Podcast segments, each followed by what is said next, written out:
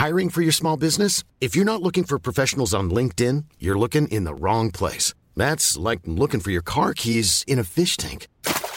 LinkedIn helps you hire professionals you can't find anywhere else, even those who aren't actively searching for a new job but might be open to the perfect role. In a given month, over 70% of LinkedIn users don't even visit other leading job sites. So start looking in the right place. With LinkedIn, you can hire professionals like a professional. Post your free job on linkedin.com slash people today. Heraldo Media Group presenta Sergio Sarmiento y Lupita Juárez. Información veraz y oportuna con un toque personal y humano. Por el Heraldo Radio, donde la H suena y ahora también se escucha.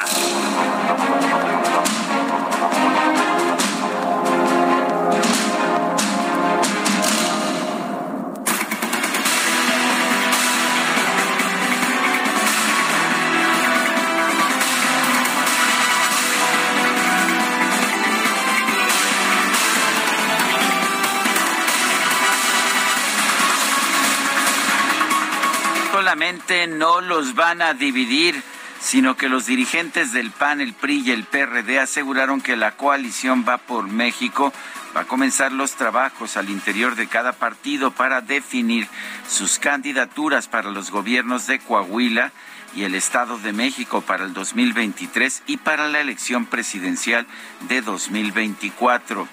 Marco Cortés, Alito Moreno y Jesús Zambrano dieron a conocer que van a impulsar la creación en el Congreso de una comisión para investigar la presencia del crimen organizado en los procesos electorales de 2021 y 2022. Acordaron también una moratoria para impedir que se aprueben cambios a la Constitución si no van a aceptar cambios que vengan del gobierno, cambios a la Constitución. Marco Cortés explicó que el pacto consiste en que en lo que resta de la sexagésima quinta legislatura del Congreso, los grupos parlamentarios no aprobarán ninguna iniciativa de reforma, adición o modificación a la Carta Magna. Va por México seguirá trabajando para la construcción de coaliciones electorales ganadoras y de gobiernos exitosos en beneficio de la sociedad, es lo que dijo el presidente del PAN, Marco Cortés, Alito Moreno, afirmó que la coalición propondrá en el Congreso una comisión de investigación sobre la injerencia del crimen organizado en el Estado de México. Esto sí dará certeza y certidumbre, esto sí dará garantías porque proponemos una comisión que tenga autonomía y representación de todas las fuerzas políticas. Es lo que dijo Alejandro Moreno. Jesús Zambrano dijo que desde el día de hoy, por acuerdo de las tres dirigencias, instalaremos ya grupos de trabajo en cada partido internamente para que empiece a procesar todo lo que tiene que ver con la definición de las candidaturas rumbo al 2023 en Coahuila y el Estado de México. Son las 7 de la mañana con 3 minutos, 7 con 3. Hoy es viernes. Yo sabía que podíamos empezar con una buena y está. Hoy es viernes 10 de junio de 2022, aunque es un 10 de junio de ingrata memoria. Es el aniversario número 51 de la matanza conocida como el Alconazo. 10 de junio de 1971, la matanza del jueves de Corpus. Aquí, aquí la recordamos, por supuesto. Eh, yo quiero darle a usted la más cordial bienvenida a El Heraldo Radio. Lo invito a que se quede con nosotros. Aquí estará bien informado. Por supuesto, también podrá pasar un rato agradable. Si la nota lo permite, si la información lo hace posible, nosotros le daremos su lado amable. Guadalupe Juárez, ¿cómo estás? Buen día.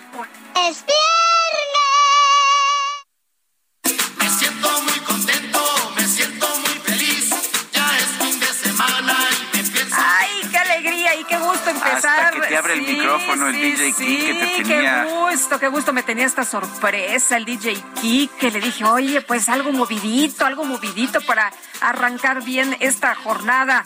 Gracias, DJ Kike. Y bueno, fíjense ustedes que, pues pedían tres, pero les dieron uno, ¿eh?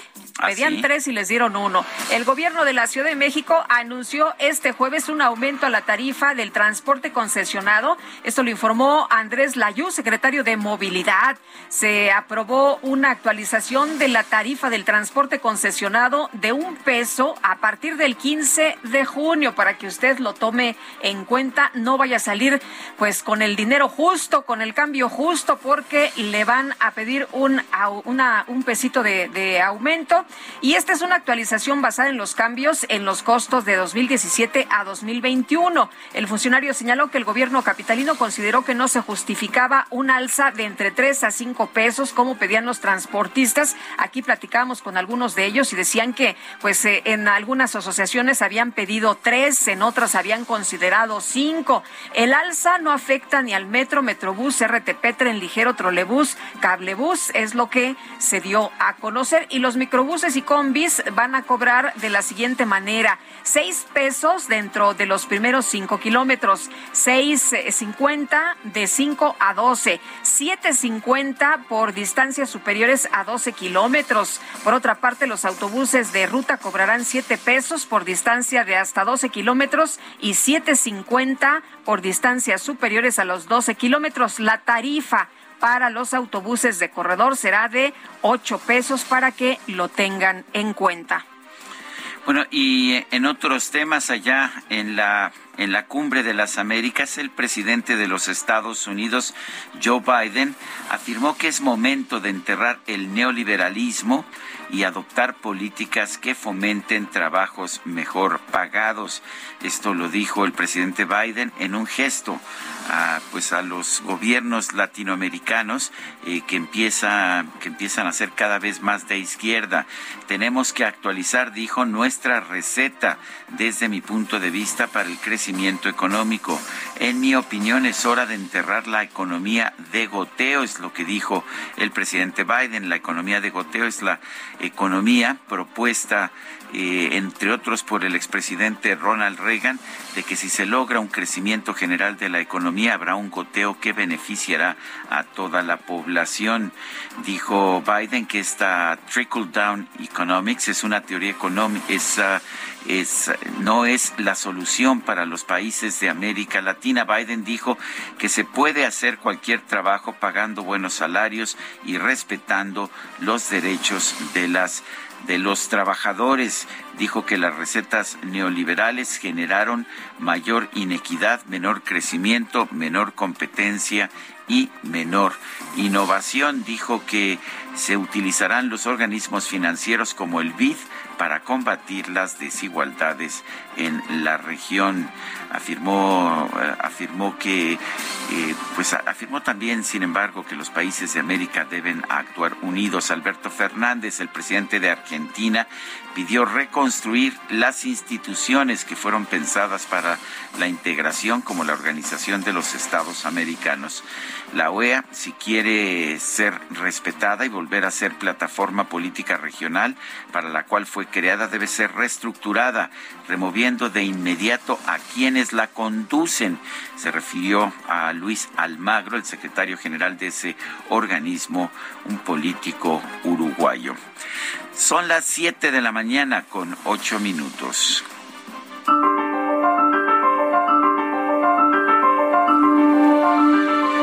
Vamos, vamos a la frase del día. Los puritanos no se ríen, excepto a la vista de una bruja que se quema. John Derbyshire.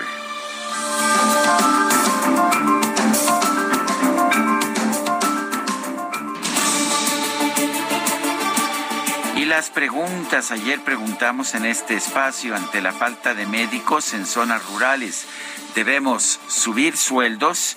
Nos dijo que sí el 85.4%. Traer médicos cubanos, afirmó el 6.5%. Quién sabe, 8.1%. Recibimos 12.816 participaciones. La que sigue, por favor. Claro que sí, mi queridísimo DJ que Esta mañana ya coloqué en mi cuenta personal de Twitter, arroba Sergio Sarmiento, la siguiente pregunta.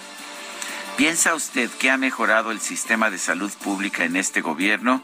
Sí, ha mejorado 4%. no ha empeorado, 89.1%. Está igual de mal, 6.9%. En 42 minutos hemos recibido 1.047 votos. Las destacadas de El Heraldo de México.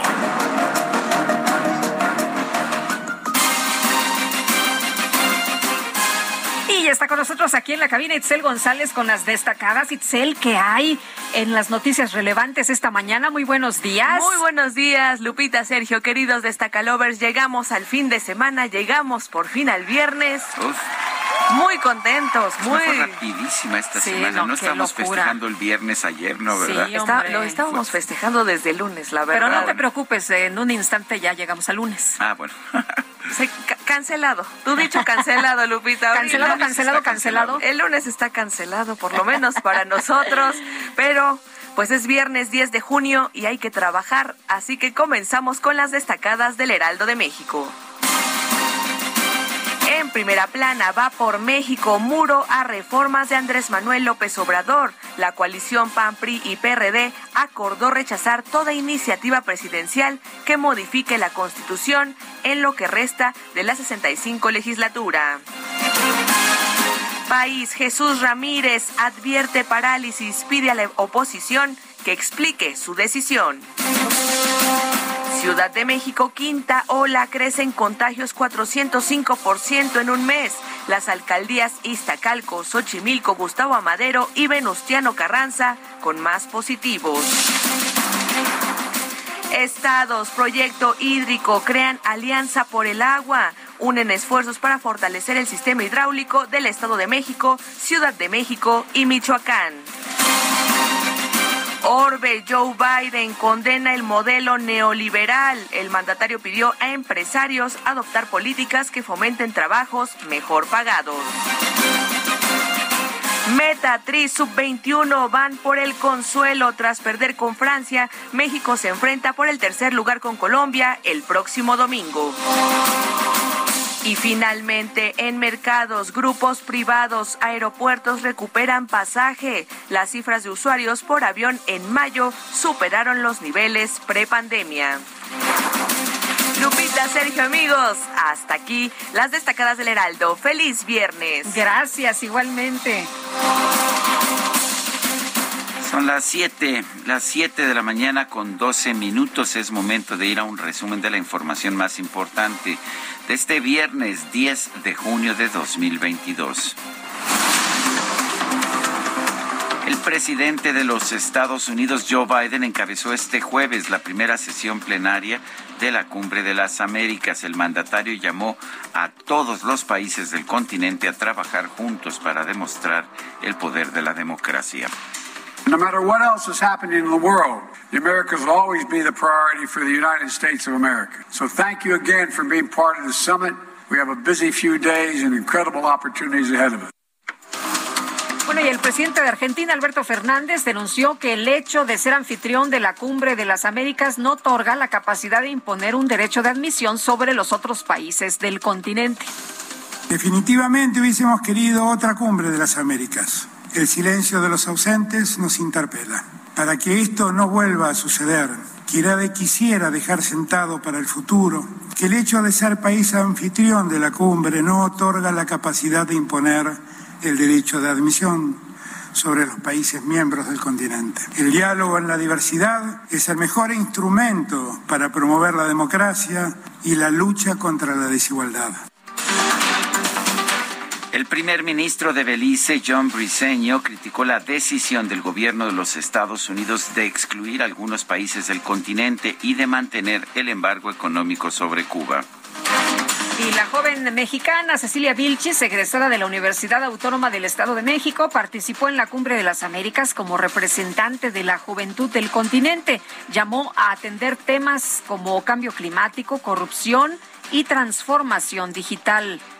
Mi nombre es Cecilia Vilchis, soy mexicana, la más pequeña de 13 hijos y el día de hoy tengo el gran honor de representar a la juventud de las Américas. El Foro de Jóvenes de las Américas, que es la plataforma que como juventud nos permite llegar a estos espacios, consiste en un proceso permanente e interacción con la juventud de los Estados miembros de la OEA, el monitoreo de acciones y la definición de prioridades relevantes para la juventud.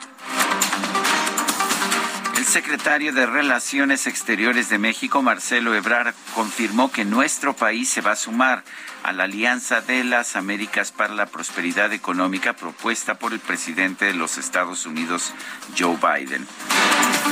Y a través de Twitter, el canciller Marcelo Ebrard informó que este jueves sostuvo un encuentro con el gobernador de California, con Gavin Newsom, quien expresó su respeto al pueblo de México. El canciller Marcelo Ebrard también se reunió con Katia Echazarreta, quien el pasado 4 de junio se convirtió en la primera mujer nacida en México en viajar al espacio. ¿Cuál es tu mensaje para México? Eh, pues mi mensaje para México es que no se rindan. Siempre nos dicen sí se puede, sí se puede. Y ahora quiero que vean que sí se pudo, que eso es eh, la parte que sigue después de ese sí se puede. Es muy importante para nosotros, especialmente yo escuchaba toda la vida, eh, tus sueños son uno en un millón, es imposible, no, no debería seguir con eso, escogí otra cosa, pero mejor yo decidí ser ese uno en un millón. Así que, por favor, decidan ser ese uno. El senador demócrata Bob Menéndez acusó al presidente de México, Andrés Manuel López Obrador, de intentar chantajear a su homólogo estadounidense Joe Biden al exigirle invitar a Cuba, Venezuela y Nicaragua a la cumbre de las Américas.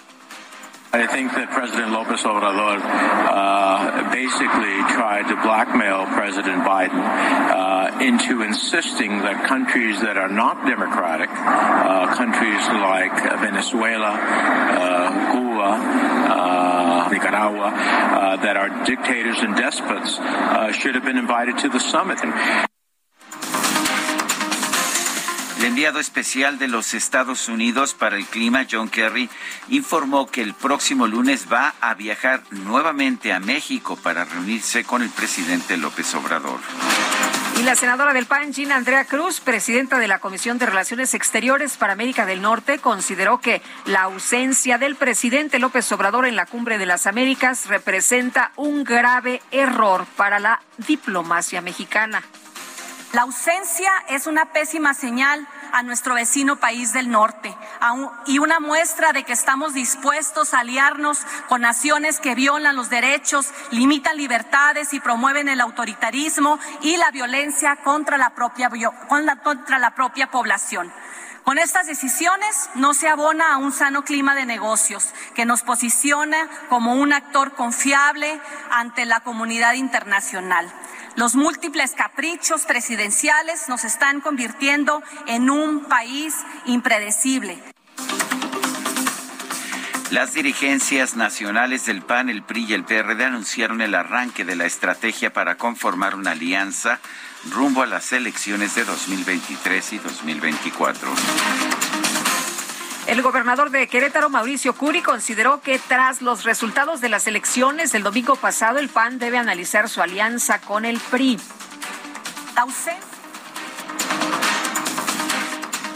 Creo que es el momento de reflexión para todos los partidos. Yo confío que el Bajío sigue siendo un, buen lugar para, para acción nacional y, y donde se ganó y donde se perdió, creo que cada partido tendrá que hacer su propia autorreflexión dirigente nacional del PRI, Alejandro Moreno, aseguró que va a escuchar a todos los militantes que piden su renuncia. Sin embargo, descartó que vaya a dejar el cargo. El gobernador de Oaxaca, Alejandro Murat, rechazó que al concluir su mandato vaya a convertirse en embajador de México. Bromeó diciendo que su objetivo es ser precandidato del PRI a la presidencia de la República. ¿Cómo que embajada le gustaría? No sé, pues sí. Mejor vamos a grabar, ya todo está grabando. Ah, ok. No voy a hacer. Eso era. No, vale, Eso era. Eso es todo. No, pero no te vayas. Pero eso después. Pues. Es que ya, está, ya lo grabé. No, les voy a decir por qué, les voy a decir por, qué, la verdad. Con respeto lo digo, porque estamos de luto hay que respetar a las familias de Oaxaca. No, no creo que sea momento para hablar de eso, pero no hay nada que esconder.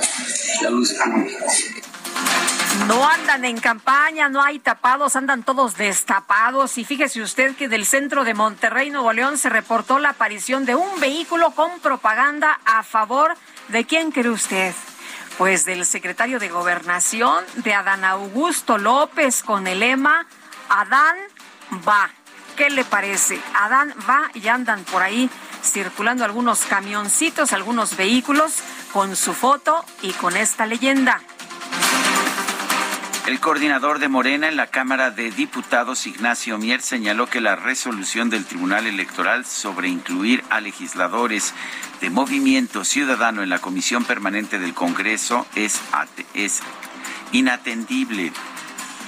No puede, es inatendible por parte de nosotros y no es un capricho. Rompe el marco constitucional de atribuciones que le confiere tanto al Tribunal Federal Electoral como a la Cámara de Diputados la Constitución de la República. Desde nuestro punto de vista, jurídicamente, están invadiendo las atribuciones que le corresponden de manera exclusiva a la soberanía popular, que es la Cámara de Diputados. Bueno, pues dicen que no se deben meter en la Cámara de Diputados, pero el Tribunal Electoral pues eh, ya, ya ordenó, antes se respetaban las leyes, ¿no? Lo que decía el tribunal, pero bueno, pues ahora dicen que esto no, no va a ocurrir porque pues están metiendo en donde no. La titular de la Secretaría de Seguridad y Protección Ciudadana, Rosa Isela Rodríguez, y el secretario de Gobernación, Adán Augusto López, pusieron en marcha el programa de desarme voluntario en Ciudad Juárez, Chihuahua.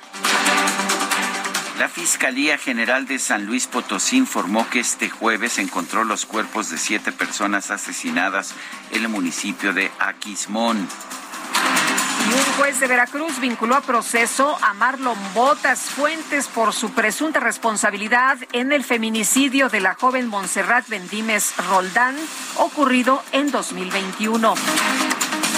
El gobernador de Puebla, Miguel Barbosa, señaló que su administración va a brindar seguridad a Elena Monzón, hermana de la activista Cecilia Monzón, asesinada el pasado 21 de mayo, luego que ésta denunció haber sido perseguida en la capital del estado.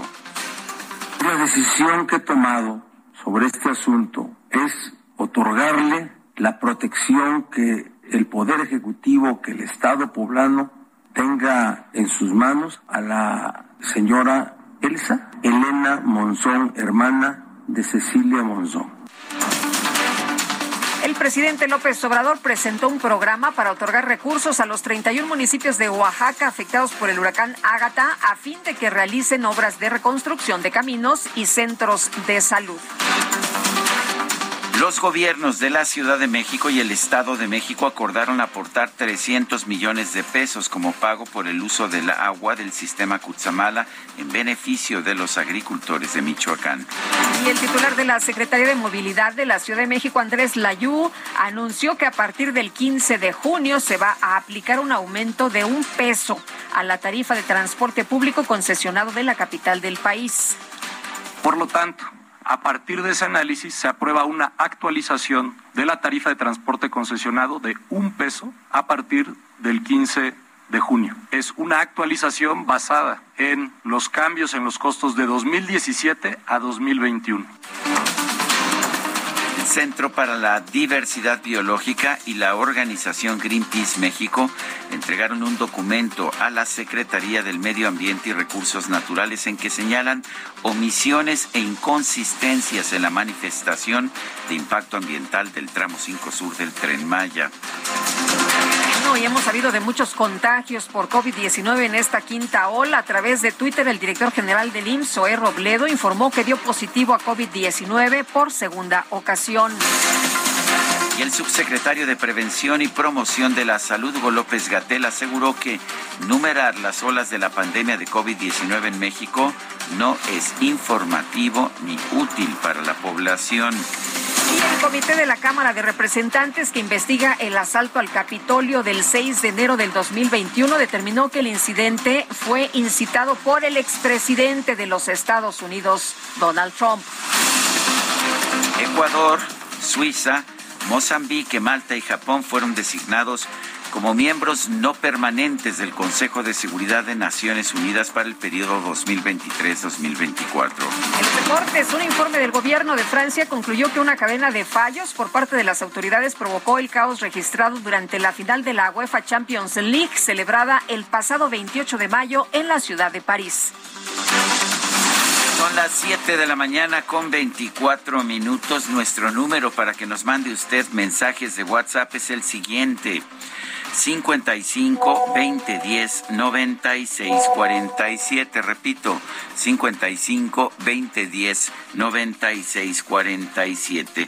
En Twitter nos puede usted buscar en la cuenta arroba Sergio y Lupita. Le recomiendo también arroba Heraldo de México. Vamos a una pausa y regresamos.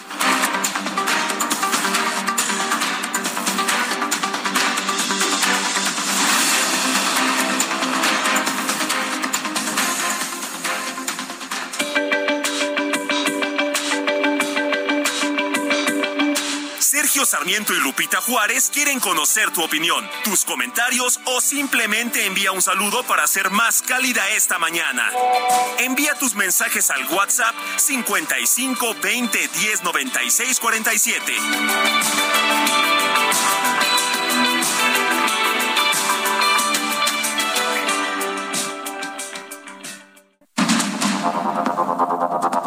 Continuamos con Sergio Sarmiento y Lupita Juárez por el Heraldo Radio.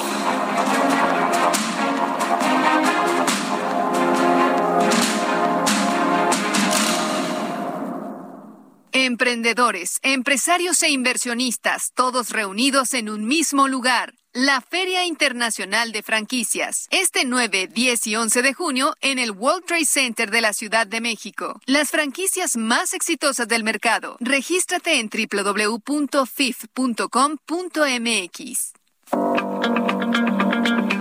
El 10 de junio de 1971 tuvo lugar la matanza del Jueves del Corpus en Ciudad de México, también conocida como el Halconazo, porque fue cometida por los integrantes del grupo paramilitar Los Halcones. El gobierno de Gustavo Díaz Ordaz se caracterizó por su carácter represor. Cuando a finales de 1970 Luis Echeverría Álvarez fue elegido como nuevo presidente, surgió un sentimiento de cambio después de haber vivido hechos tan terribles como la masacre de Tlatelolco en 1968. Poco tiempo después apareció un problema con la reducción del presupuesto en la Universidad Autónoma de Nuevo León, que provocó protestas en todo el país. Los estudiantes salieron a las calles el 10 de junio para exigir las reformas democráticas prometidas. El ejército y la policía tomaron las calles por las que pasaba la manifestación en la Ciudad de México. La tragedia comenzó cuando llegaron varios camiones ocupados por paramilitares que empezaron a atacar a los estudiantes con palos y porras primero y luego con armas de fuego. En total, hubo 100 muertes según la versión oficial en esta masacre, que provocó la dimisión del regente de la ciudad, Alfonso Martín Domínguez. Los paramilitares que ejecutaron esta matanza eran conocidos como los halcones, este grupo armado que fue creado desde el propio Estado mexicano para contrarrestar las protestas estudiantiles a finales de la década de los 60. Llegó una oferta muy fresca. Aprovecha que la costilla de res y cerdo para asar de 129.90 está a solo 79.90 el kilo. O lleve el limón con semilla a 17.80. Sí, limón a solo 17.80 el kilo. Con Julio, lo regalado te llega. Solo en Soriana. A junio 13. Aplican restricciones. Válido en Hiper y Super. Brasil brasileiro, mulato vou cantar-te meus versos. Brasil, samba que dá bamboleio, que faz gingar. O Brasil do meu amor, terra de nosso Senhor. Abre a cortina do passado, tira a mãe preta do cerrado, bota o rei Congo no congado, canta de novo trovador, a merencore a luz da lua, toda a canção do seu amor. Estamos escuchando la voz y la guitarra de Joao Gilberto, uno de los creadores de la bossa nova. Esta canción con la que estamos empezando es anterior, de hecho, a la bossa nova, es de Ari Barroso, se llama Acuarela do Brasil.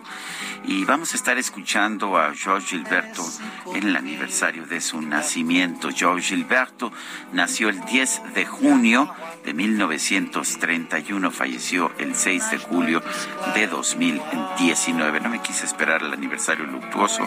Dije, pues para un viernes, ¿qué tal? Un viernes de bossa nova, eh, tampoco digo no es un viernes al cero, pero me parece que es una buena opción. ¿Qué piensas? A mí me gustó esta selección, así que bravo, qué bueno que vamos a estar escuchando a Joao Gilberto. Bueno, y con este ritmo nos vamos a los mensajes. Dice Carlos Pratt de Tucson, Arizona. Hola Sergio y Lupita, espero estén de lo mejor. Si los beneficios de la economía por goteo, como dice el presidente Biden, no son tan buenos, entonces, ¿qué propone el señor para reemplazarla? Que pasen un muy feliz fin de semana. Creo que a veces eh, los que se oponen a la, a la economía por goteo no entienden que si no tienes crecimiento, pues ni por goteo ni por nada. ¿Qué no si no hay nada? Pues así es, pero en fin, dice otra persona, eh, ¿qué tal? Buen día, Lupita y Sergio, un saludo desde Nayarit.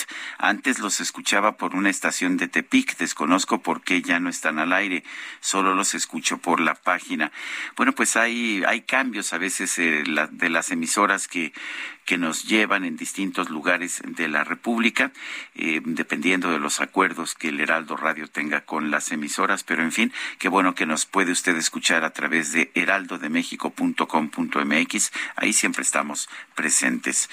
Y dice, bueno, vamos a, vamos a otros temas. Ayer le comentábamos sobre la situación en el Hospital Magdalena de las Salinas, eh, que es una institución del Instituto Mexicano del Seguro Social. Eh, no había camas, no hay camas para los pacientes. ¿Cuál es la situación del personal médico y de los pacientes del hospital? Vamos a conversar con, con una persona, eh, no vamos a dar a conocer su nombre para, pues para evitarle problemas, pero sí nos interesa mucho saber cuál es la situación. En primer lugar, gracias por tomar nuestra llamada y cuéntenos cuál, cuál es la situación. Veíamos una fotografía ayer en que los pacientes estaban sentados recibiendo tratamiento eh, en una sala muy grande con todas las camas ocupadas, con una pues una sala claramente eh, saturada. ¿Qué sala es esa? Buen día. Buenos días. Este sí. La situación que se está viviendo ahorita en el Magdalena de las Salinas, este, no es reciente. Ya llevamos mucho tiempo así. Este, eh, la sala que ven es el, área de urgencias, que está dividida. Es solamente un área. Sí, se vive una, sobre, una sobrepoblación. Este, eh, no hay camas, como pueden ver. Eh, el personal incluso ha sido agredido, pues por la este, falta de camas. Los pacientes, pues se les entiende de que tienen mucho tiempo eh, en una silla de ruedas, si es que hay, si no, tenemos, hay unas bancas donde se les tiene ahí sentados, eh, conversando con los pacientes que llevan ahí, este, dicen que mínimo son tres días que llevan ahí sentados. Eh, hemos visto cómo agreden a, los enfermeros, a los médicos, eh, pero pues todo eso me parece que ya se le comunicó a sus autoridades, incluso hasta su sindicato, eh, por la falta de personal. Lo que se está viviendo es una falta de personal que ya se incluso se, se hizo este la mm, llamada de atención para que se les pues se les mande personal eh, en lo que les resuelven que eh, no hay presupuesto, no hay dinero, entonces este pues los que la están llevando son los derechohabientes, ¿no? Eh, ayer me mandaban esta fotografía y, eh, me impresionó mucho que pues eh, pasan los años y la situación eh, sigue muy complicada. En esta fotografía vemos, como usted nos menciona, personas que están en la silla de ruedas que ya no alcanzaron cama. Entonces, el personal médico hace lo que puede con lo que tiene, el escaso personal médico. Sí, tanto enfermeras como personal este es multidisciplinario, los camilleros, trabajo social, eh, los médicos, ¿no? Este, incluso hay pacientes que llevan a veces todo un día ahí esperando una valoración. Como le comento, eh, los que dan la cara pues son los de personal de salud. o sea, a quienes este, agreden son a, las personas a las que tienen contacto, aunque pues eh, no se puede, aunque ustedes no puedan resolver la situación. Sí, eh, se ha trabajado con lo que se puede, con lo que se da, eh, pero le digo, esto ya, el sindicato y las autoridades ya saben de este problema y pues hasta el momento no se ha resuelto nada. Nos dicen que se está gestionando, pero no nos, no nos han dado ninguna respuesta. Nosotros lo que exigimos pues es pues personal, incluso hay compañeros que están sin contrato. Ya les pedimos que, que pues que se les dé un contrato, que se les eh, dé una oportunidad, pues porque lo que necesitamos es personal de salud, ¿no? El, el, ah, ¿Cuánto dice que esto no es que esto no es nuevo? Esto ya lleva tiempo. ¿Como cuánto tiempo lleva? Yo recuerdo eh, haber ido hace años al Hospital Magdalena de las Salinas y era un hospital bastante digno. Sí, digo, la atención es muy buena. Eh, ha de ser, yo creo que tiene como más, un poquito más de medio año ya que se lleva así esta sobrepoblación. Eh, lo que decía de las camas, pues lo que se está haciendo ahorita es priorizar, eh, pues hasta una valoración para dar una cama. O sea, al que esté más grave le toca cama y al que no le toca silla y al que no le toca banca. Sí, depende de la fractura que lleve, puesto que es un hospital de trauma. Eh, tengo entendido que también la sala de mujeres está igual. Sí, sí, sí, también. Está dividido en hombres, en cubículo de mujeres, en pediatría y en un área de choque, que también incluso ha estado llena. Bueno, pues eh, nos, nos preocupa esta situación y estaremos al pendiente. Yo quiero agradecerle el que nos haya dado a conocer esta información que es importante. Los problemas no se pueden resolver si no se conocen. De manera que gracias por su valentía y le mandamos un fuerte abrazo. Muchas gracias, les agradezco. Gracias, gracias. Em, eh, no se nos vaya nada más preguntarle algo por este tema de, de COVID, de cómo están operando, si hay tantas personas en la sala de urgencias, cómo le hacen con los protocolos. Pues es un, eh, desde que entran, este, se estaba realizando una prueba COVID, solamente a los que estaban internados, sí se les realiza la prueba incluso si van a entrar a cirugía, los protocolos se siguen llevando a cabo. Muy bien. Es que veíamos tanta saturación que seamos bueno con esta eh, ola de, de COVID que, que tienen y uno junto al otro, pues es más difícil, pero nos dice que todos entran con prueba. Sí, incluso los mismos pacientes nos han dicho que, pues, cómo era posible que tuviéramos tantos pacientes, este, encimados, ¿no? Todos juntos, pero pues desgraciadamente todos necesitan la atención, entonces no podíamos separar ni mantener la sana distancia. Muy bien, pues muchas gracias, muy buenos días. Gracias, hasta luego. Son las siete. Bueno, me parece, antes de pasar la hora, me parece muy importante que hagamos algo. Hay un deterioro notable en el servicio de salud, el, el, servicio público. Eh, nadie, nadie le exigía en realidad al presidente que eh, construyera un sistema como el de Dinamarca en un año, dos años. Él, él lo prometió, pero lo que estamos viendo es lo contrario, es un deterioro realmente notable. Son las siete de la mañana con cuarenta y minutos. Llega con todo. Six pack de cerveza Amstel Ultra, 2X Lager, Bohemia Cristal y Heineken de 355 mililitros de 95 a solo 60 pesos con 100 puntos y 3x2 en todo el atún, bayonesas y chiles envasados. Con Julio, lo regalado te llega. Solo en Soriana. A junio 16. Aplica restricciones. Evita el exceso. Nos dice una persona el auditorio, buen día, por razones de seguridad no digo mi nombre, mencionaron el Hospital Magdalena de las Salinas. Ese hospital es de la especialidad de traumatología y desde el sismo del 2017 y desde la pandemia se está trabajando al 300%. No recibe pacientes de COVID ya que es el único hospital del IMSS en la Ciudad de México que atiende esa especialidad. El llamado es porque su personal de enfermería del quirófano del turno matutino y también del servicio de urgencias está trabajando intensamente y ya están agotados por la enorme carga de trabajo que los jefes se hacen de la vista gorda y aún así siguen presionando al personal. Pues ahí la realidad que se está viviendo en esta institución. Siete con cuarenta y cuatro.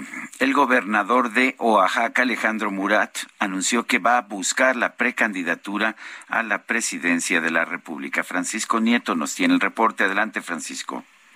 Muy buenos días. Los saludo desde Huatulco eh, Oaxaca, donde el gobernador de esta entidad, Alejandro Murat, adelantó que buscará la precandidatura a la presidencia de la República. Sin embargo, eh, no dio más detalles porque pidió respetar el luto por las afectaciones del, huracán Ágata.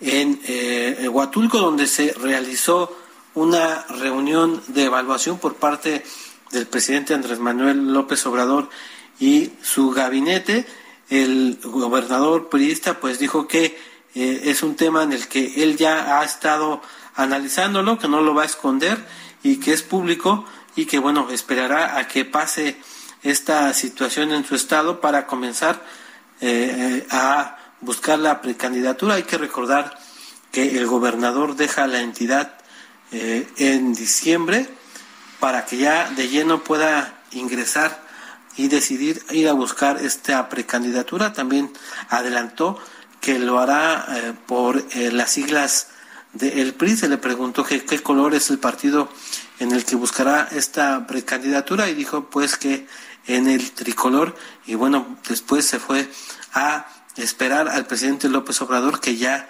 había llegado a las instalaciones militares para reunirse con los 31 alcaldes que fueron afectados por el huracán Agata y donde el presidente se comprometió a entregar directamente los recursos para la reconstrucción de caminos, de plazas públicas, de, para reparar el sistema hidráulico y bueno, el presidente regresará en, en una semana aquí para entregar estos recursos a estos pobladores.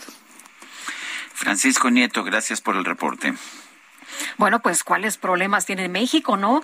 Mejor hay que andar en campaña, hay que seguir en campaña, aunque falten dos años, impulsada y alentada por cierto, por el mismísimo presidente Andrés Manuel López Obrador.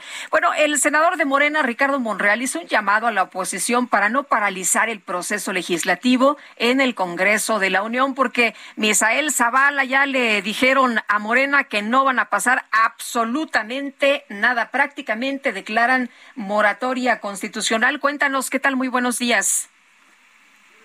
Buenos días, Sergio. Efectivamente, Lupita, pues ya reaccionó el presidente de la Junta de Coordinación Política del Senado, Ricardo Monreal, sobre esta eh, pues eh, cierre de filas de la oposición para una moratoria legislativa. El líder de la bancada de Morena en el Senado, pues llamó a eh, los líderes del PRI, del PAN y del PRD a no paralizar el proceso legislativo del Congreso de la Unión con el fin de que no se afecte la vida institucional y es que tanto en el Senado de la República como en la Cámara de Diputados vendrán eh, principalmente dos iniciativas del presidente Andrés Manuel López Obrador, una que ya está en San Lázaro, que es la reforma electoral, pero posteriormente llegará al Senado de la República la reforma a la Guardia Nacional. Y en este sentido, pues, eh, el líder de la bancada mayoritaria en el Senado, pues lanzó un mensaje dirigido a los líderes de la oposición el legislador zacatecano pidió reconsiderar la moratoria legislativa a la que han convocado los opositores, aunque aclaró que no va a cuestionar la estrategia o tácticas postelectorales de los institutos políticos electorales, sí convocó a procurar la vida constitucional y la vida institucional del Congreso, es decir, que no se paralicen las labores de este poder de la Unión. Incluso, pues les pidió que eh, pues eh, se acerquen al líder de la bancada morenista para dialogar y bueno a realizar acuerdos eh, antes de que pues eh, lleguen estas reformas que vienen para el Congreso de la Unión. También les comento, Sergio Lupita, que la Sala Regional Especializada del Tribunal Electoral del Poder Judicial de la Federación, en otro tema, resolvió desechar un juicio en el que el empresario Claudio X González pedía sancionar a funcionarios federales y a la dirigencia nacional de Morena por supuestas ilegalidades durante el proceso de revocación de mandato. Y es que Claudio X González había interpuesto una demanda contra la dirigencia estatal de Morena en Sonora, la dirigencia nacional a cargo de Mario Delgado y también a diversos funcionarios federales por la supuesta promoción ilegal y el uso de recursos públicos para promover la revocación de mandato. Sin embargo, los magistrados pues no encontraron ninguna ilegalidad y rechazaron pues ya de plano y de tajo esta denuncia de Claudio X González. Lupita, Sergio, hasta aquí la información. Muy bien, muchas gracias, Misael. Muy buenos días. Gracias, muy buenos días. Son las 7 de la mañana con 50 minutos. ¡Julio, Julio! ¡Ay, lo amo! Me llegó con flores. ¡Qué dulce! Lo que siempre llega dulce es el 3x2 en pastelitos y galletas marinela y en todas las bebidas isotónicas y energizantes. Además, 3x2 en todas las medias cremas. Con Julio lo regalado te llega. Solo en Soriana. A junio 16. Aplican restricciones. La Alianza Va por México anunció la firma de un pacto para enfrentar a Morena y al gobierno federal en las elecciones del 2024. Elia Castillo nos tiene la información. Muy buenos días, Sergio Lupita, los saludo con gusto a ustedes y al auditorio. Así es, la coalición va por México que conforman PAN, PRI y PRD firmaron un pacto con el objetivo de blindarse y enfrentar a Morena y al gobierno federal de cara a las elecciones presidenciales de 2024. Esto en respuesta, dijeron, a la actitud intolerante y de cerrazón por parte del gobierno federal y de Morena. Por ello aplicarán una moratoria constitucional que, entre otros aspectos, implica no aprobar ninguna reforma constitucional en lo que resta de la 65 legislatura. Este anuncio lo dieron en conferencia de prensa en un hotel de la Ciudad de México los presidentes nacionales del PAN, Marco Cortés, del PRI, Alejandro Moreno, y del PRD, Jesús Zambrano, quienes eh, pues dieron lectura a la declaratoria con las acciones que emprenderán luego del pasado proceso electoral y de cara a los comicios del próximo año y de 2024. Pero escuchemos parte de lo que comentó al respecto el dirigente nacional del PAN, Marco Cortés suscribimos el siguiente pronunciamiento de moratoria constitucional. Primero, durante el tiempo que resta a la legislatura del Congreso de la Unión, los grupos parlamentarios no aprobaremos cualquier iniciativa de reforma, adición o modificación a la Constitución de los Estados Unidos mexicanos. Sergio Lupita, les comento que adicionalmente buscarán la creación de una comisión investigadora legislativa que indague sobre la presunta intromisión de grupos del narcotráfico en las elecciones del año pasado y también de este a favor de los candidatos de Morena. Pero escuchemos cómo detalló y habló al respecto Alejandro Moreno, dirigente del PRI. Traemos una propuesta para que en el Congreso creemos una comisión de investigación sobre la injerencia del crimen organizado en el Estado mexicano. Eso sí dará certeza y certidumbre, eso sí dará garantías, porque proponemos una comisión que tenga autonomía y representación de todas las fuerzas políticas, así como de especialistas en la materia, que desde una visión colegiada y multidisciplinaria documenten, sustancien, analicen y reflexionen con todo el rigor la presencia y el papel que jugó el crimen organizado en el pasado proceso electoral de 2021 y del 2022. Lupita, Sergio, en este contexto anunciaron que a partir de hoy, pues ya arrancan con los trabajos, con la organización para la selección de los candidatos que competirán el próximo año en las elecciones del Estado de México y de Coahuila, pero también ya arrancarán con la organización, con las mesas de trabajo de cara a las elecciones presidenciales de 2024. Escuchamos al dirigente del PRD, Jesús Zambrano. Hubo tiro el pasado 5 de junio y hay tiro para el 2024. Así de claro, y vamos a ir con las fortalezas que tenemos, al mismo tiempo a consolidarlas y a buscar ampliarlas para llegar en mejores condiciones. Sergio Lupita, este anuncio, bueno, pues cambia los planes eh, de la fracción parlamentaria mayoritaria de Morena en la Cámara de Diputados, toda vez que en las próximas semanas buscaban que iniciara, que arrancara el Parlamento abierto sobre reforma electoral. Sin embargo, bueno, la oposición fue tajante que no aprobarán ni la reforma electoral que ya fue enviada por el titular del Ejecutivo, ni tampoco la reforma en materia de eh, la Guardia Nacional que también anunció el presidente Andrés Manuel López Obrador y dijo que era prioritaria para su administración. Así que hay que esperar lo que ocurre en las próximas semanas. Recordemos que Morena y aliados requieren en este momento de 58 votos de la oposición para poder aprobar cualquier reforma constitucional. Así que bueno, pues de alguna manera los ataron de manos. Este es el reporte que les tengo. Elia, muchas gracias. Muy buenos días. Moratoria constitucional. Se queja Morena que tampoco quiere discutir las leyes. El presidente se las pasa y advierte que no se les cambia ni una coma. Así estamos en el Congreso. Vamos a una pausa y regresamos.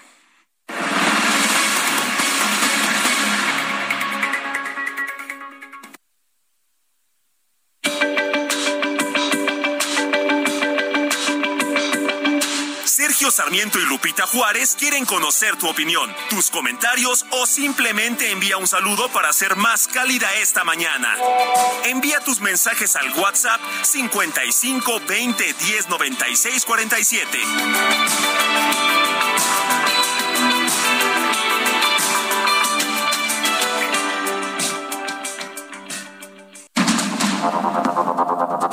Continuamos con Sergio Sarmiento y Lupita Juárez por el Heraldo Radio.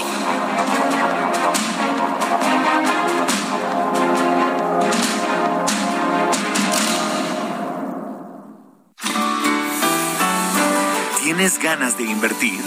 ¿Tienes ganas de Puebla?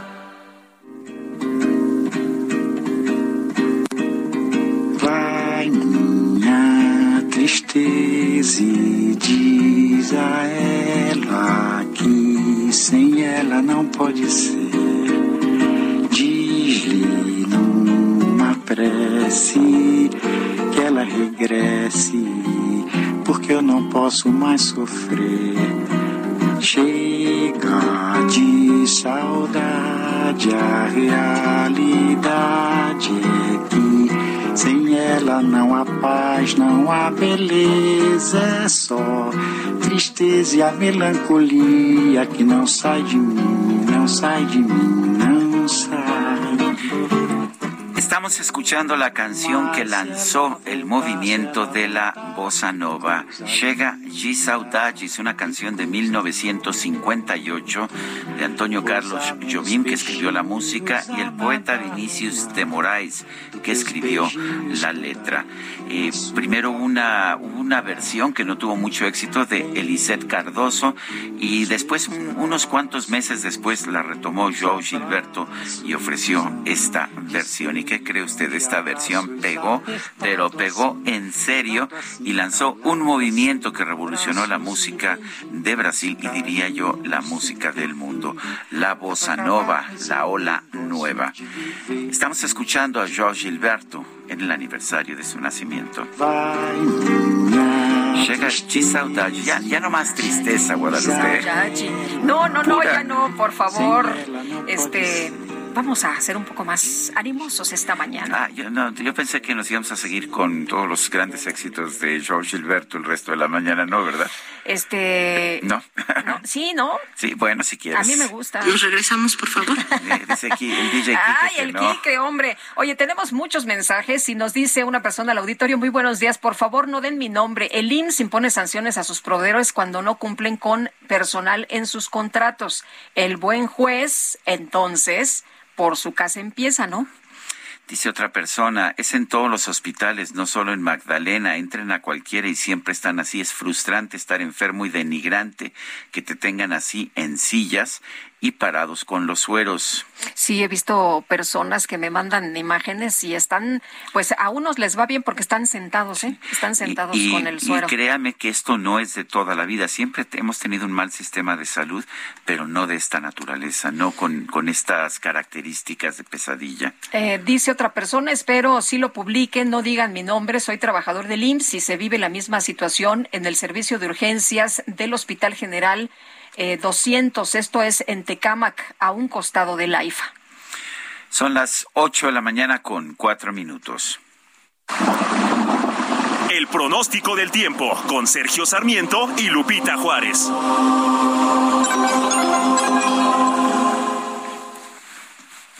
Livia González, meteoróloga del Servicio Meteorológico Nacional de la Conagua. Adelante.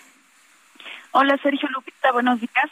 Bueno, para este día comento que continuará el temporal de lluvias en las zonas principalmente del sur y sureste mexicano. Este día tenemos ya una zona de baja presión que aunque presenta bajo potencial para que se desarrolle ciclón tropical, pues está ocasionando junto con la entrada de humedad del Océano Pacífico que genera una vaguada monzónica y el paso de las ondas tropicales, pues es lo que está ocasionando las lluvias en esa región.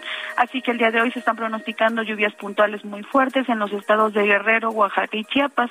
A su vez esta entrada de humedad alcanzará los estados del occidente del país y también parte del centro, por lo que en Jalisco, Colima y Michoacán también se estarán presentando lluvias puntuales fuertes. Les comento también que aquí en el centro del territorio nacional estamos eh, pues en espera de que hacia la tarde y noche aumente más la nubosidad y puedan presentarse algunos intervalos de chubascos. Esto incluiría, incluiría perdón, a los estados de Morelos, Puebla, Estado de México y Tlaxcala, mientras que para los las zonas eh, del noroeste, algunas regiones del oriente de México y la península de Yucatán también también podrían presentarse lluvias con chubascos. Aquí en específico en la Ciudad de México este día estamos pronosticando una temperatura de 24 a 26 grados Celsius como máxima, habrá periodos de sol y ya hacia la tarde y noche, como les comentaba, también podrían presentarse algunos chubascos. Esta es la información. Livia González, muchas gracias. Fuerte abrazo. Igualmente, buen día. Hasta luego, Olivia. Muy buenos días. Y tras las protestas de transportistas, la tarifa mínima del transporte concesionado en la Ciudad de México aumentará. No fueron cinco pesos ni tres pesos, es de un peso a partir del 15 de julio. Y le quiero preguntar a Francisco Carrasco, integrante de la Fuerza Amplia de Transportistas, si valió la pena, porque tengo entendido que les van a eliminar los bonos de combustible que eran de hasta seis mil trescientos cincuenta pesos mensuales. Francisco, ¿vale la pena? Cuéntanos muy, cuéntenos muy buenos días. ¿Qué tal? Buenos días, buenos días, Carlos. Lamentablemente no, lamentablemente no, no, este, no es, este, no es esto ahora sí que razonable y entendible. Un peso lamentablemente no es nada más por así que salir al paso de las circunstancias y esto no, no nos va a alcanzar para poder renovar las, las, unidades que son las que urge mucho, ¿no? Hay muchas unidades microbús que se tienen que renovar, pero va a ser muy difícil y muy complicado. Y más con, el, con, la, con la situación que comenta de que no este retira, la autoridad retira el, el, el, bono de combustible, digo, pues entonces este, en esta parte se le incrementa al ciudadano un peso, pero la autoridad cuál es lo que va a poner al respecto, no cuál es su parte, creo que se hace de ladito y no quiere participar en esa situación que es muy urgente para la ciudad, ¿eh? El, eh, la, la, gente, los, los transportistas, los, los dueños de estas unidades, los conductores, ¿van a poder seguir prestando servicio o va a llegar un momento en que ya no lo puedan hacer? Pues yo digo que vamos a seguir careciendo de muchas cosas, vamos a seguir limitando muchas cosas, vamos a seguir estimulando, dándole mantenimiento a las a las unidades, dándole esa esa pequeña manita de gato, pero muy, muy, muy así, porque no, no nos va a alcanzar para más. Digo, un peso lo va a ir diluyendo con los incrementos al combustible, los centavitos, lo va a ir diluyendo prácticamente, y luego nos quitan el bono de combustible, pues prácticamente estamos casi en nada, ¿eh? definitivamente. Va a ser muy difícil y lamentablemente tiene usted mucha razón. que sigue? Que van a seguir cayendo lamentablemente compañeros y ya no dejar de prestar el servicio como lo ya ha pasado con dos rutas desde que se nuestro movimiento y con cinco empresas de reciente creación que están completamente en quiebra y ya ya ni, ya ni funcionan. Ahí nos van a llevar o ahí nos quiere llevar la autoridad. Eh, Francisco, eh, me preocupa lo que mencionó usted hace un momento, que ahí se la van a ir llevando con manitas de gato, pero esto es peligroso para los usuarios. completamente de acuerdo, es muy peligroso, muy riesgoso, era lo que nosotros, por eso pedíamos a la autoridad, dijimos a la autoridad que de un incremento pues más o menos razonable para poder hacer esa parte. Sabemos, sabemos que es un riesgo, pero la autoridad nos está llevando esa parte, no, si no nos alcanza, si realmente el ingreso es, es muy mínimo, esa es la parte que no, como que no la autoridad como que no quiso entender o no quiere entender. Esa es la parte que realmente nos íbamos a seguir dándolo, pero si no, no nos va a dar para más y luego nos exige porque hasta nos amenaza, ahora hasta nos amenaza como ya un gobierno represor de que si no cambio o no voy a la voluntad, me cancela la concesión. Creo que es a donde nos quiere llevar la autoridad, a, extinguirnos completamente, digo, sin contar y sin pensar que somos familia, que tenemos familia, que somos ciudadanos de la Ciudad de México. A ver, ¿cómo los va a reemplazar? El, finalmente el metro funciona porque está subsidiado, pero si no, ustedes, eh, con, como que, ¿con quién los van a reemplazar a ustedes? Sería imposible, ¿no? Pues sumamente difícil y muy cierto lo que usted comenta.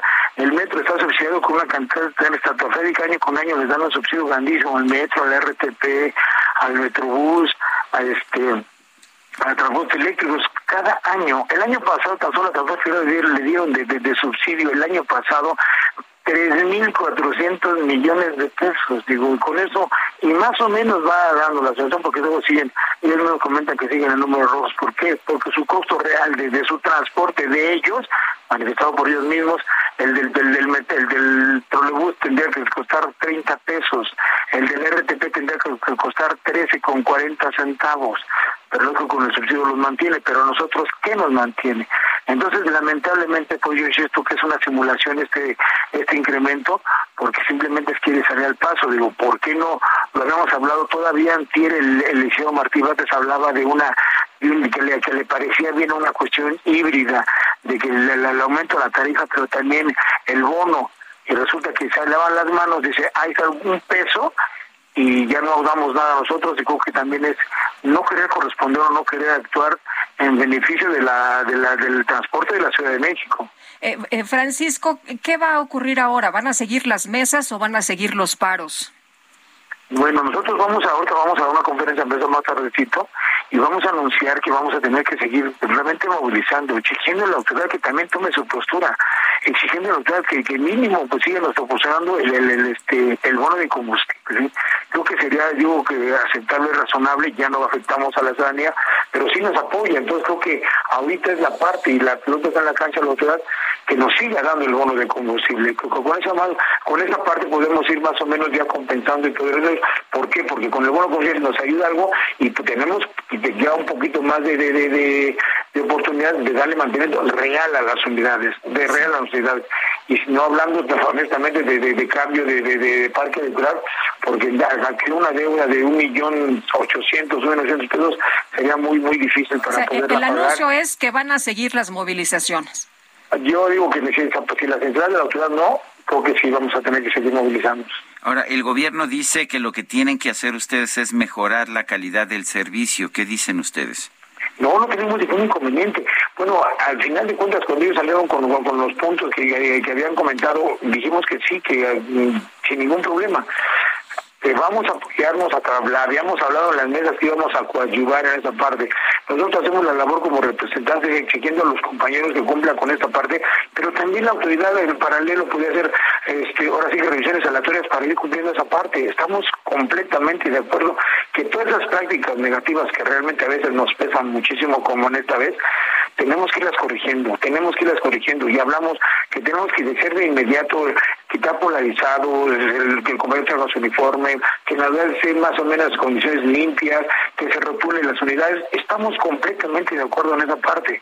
Simplemente que yo digo, necesitamos el apoyo de la autoridad, pero también el apoyo económico, que no nos deje tan sueltos ni tan retirados en el olvido, nada más. Digo, ayer hasta se, no sé si lo tomo yo como burla por parte del secretario de, de Movilidad, donde dice sigue siendo la más baja a nivel nacional, mucho más bajo que, que, que, que, que Yucatán. Pues yo lo tomo como burla, dije que estamos en la ciudad capital donde queremos un, un transporte de primer mundo con una tarifa de qué, de ínfima, de quinto mundo, no estamos de acuerdo, o que la autoridad no es congruente en una palabra. Pues Francisco, gracias por haber tomado nuestra llamada y por explicarnos cuál es su posición. Muy buenos días. Le agradecemos mucho, muy amable por la atención y por su espacio. Hasta luego. El Congreso de la Ciudad de México aprobó tipificar como delito de extorsión la práctica conocida como montachoques. Eh, se podría castigar con hasta 15 años de prisión por, por esta práctica. Vamos a conversar con Luisa Gutiérrez Ureña, diputada por el PAN en el Congreso Capitalino. Eh, señora diputada, buenos días. Gracias por tomar esta llamada. Muy buenos días, Sergio. Muy buenos días, Lupita. Buenos buenos días a todos, auditorio. Cuéntenos en primer lugar, ¿cuál es esta práctica de montachoques? Pues mira, en la Ciudad de México especialmente ha estado proliferando un tipo de conducta en el cual los delincuentes, eh, de manera organizada, estaban provocando choques a los capitalinos para posteriormente, a través de amenazas o violencia física, provocarse o generarse en su favor un lucro. Es decir, tú vas manejando, eh, digamos, en una vía rápida y de repente un carro se te, cierra por delante, genera este un choque, ¿no? Por la parte de atrás, evidentemente ya sabes que cuando el que pega por atrás paga, entonces, este, en lugar de querer hablarle un seguro o llegar a una compensación económica justa de manera pacífica, provocan todo, eh, pues sí, toda una especie eh, de amenazas para que tú eh, les des el celular, les des la cartera, eh, les hagas transferencias económicas o les des dinero en efectivo. Todo esto a partir de la violencia, llegan más coches. En muchos casos eh, ha habido eh, golpes hacia, hacia, los, hacia las víctimas, golpes severos. E incluso la semana pasada, Sergio, supimos de un caso donde le prendieron fuego al coche con el conductor dentro. Ya se están llevando niveles de violencia tremendos en este tema y es lo que estamos reconociendo en el Congreso de la Ciudad de México y estamos tipificando este tipo de delito ahora dentro de eh, dentro del artículo 236 de 10 a 15 años de prisión cuando se trate de un accidente de tránsito donde se esté generando este tipo de extorsión, eh, la pena elevará de 4 a 8 para que estos sujetos estén en prisión. Eh, Luisa, el modus operandi eh, ya lo hemos visto en diferentes momentos, incluso la gente ha posteado estas eh, situaciones, eh, andan cazando a los conductores, incluso, incluso, pues operan con familia, llevan niños, este, llevan mujeres, bajan hombres. ¿Para quién sería el castigo? ¿Para la persona que va manejando? ¿Se considerarían cómplices? ¿Cómo ven ustedes, pues, eh, este delito? Pues mira, justo, no, eh, de entrada, pues eh, aquel que fue víctima de la agresión eh, física o emocional, pues la consideramos completa y absolutamente la víctima. Más bien, cuando ah, derivado de este accidente de tránsito, la persona que se sienta, digamos, agraviada por el choque, si empieza a generar violencia, si empieza a generar amenazas, si roba cosas de- del otro conductor, si este pues esto no si genera amenazas y, y- y violencia que pueda llegar a afectaciones eh, físicas o emocionales pues entonces es ahí cuando se configura el delito. Como tú bien dices además ya están muy bien organizadas estas ratas. Además eh, utilizan cómplices por ejemplo cuando se orillan eh, llegan otros otros cómplices y, y arrinconan el coche eh, de la persona a la cual quieren extorsionar con este tipo de delitos llevan niños para generar mayor este pues mayor preocupación y, ma- y, y mayor escándalo en el momento no ya son unas bandas perfectamente identificadas. Secretaría de Seguridad Ciudadana ya sabe perfectamente cómo tratan este modus operandi estas personas. Eh, sin embargo nos hacía falta el tipo penal. Como ustedes bien saben para que se pueda configurar un delito es necesario que los elementos que se establecen ahí coincidan perfectamente con la conducta que se está llevando a cabo. Nos estaba faltando agregar esta parte de, de generar violencia física eh, o, moral cuando eh, se llevaba a cabo este tipo de extorsión en un momento en el que eh, fuera en tránsito, derivado de un accidente de tránsito. Nos faltaba darle este, esta, digamos, esta especificación al tipo penal para que pudiera cuadrar y entonces cuando ya vayan las víctimas, denuncien es- estos casos, pues puede ir más allá de solamente lesiones. Podamos configurar verdaderamente como extorsión, como es lo, que- lo que ellos están provocando ya en la ciudad. Luisa Gutiérrez Ureña, diputada por el PAN en el Congreso Capitalino, gracias por conversar con nosotros.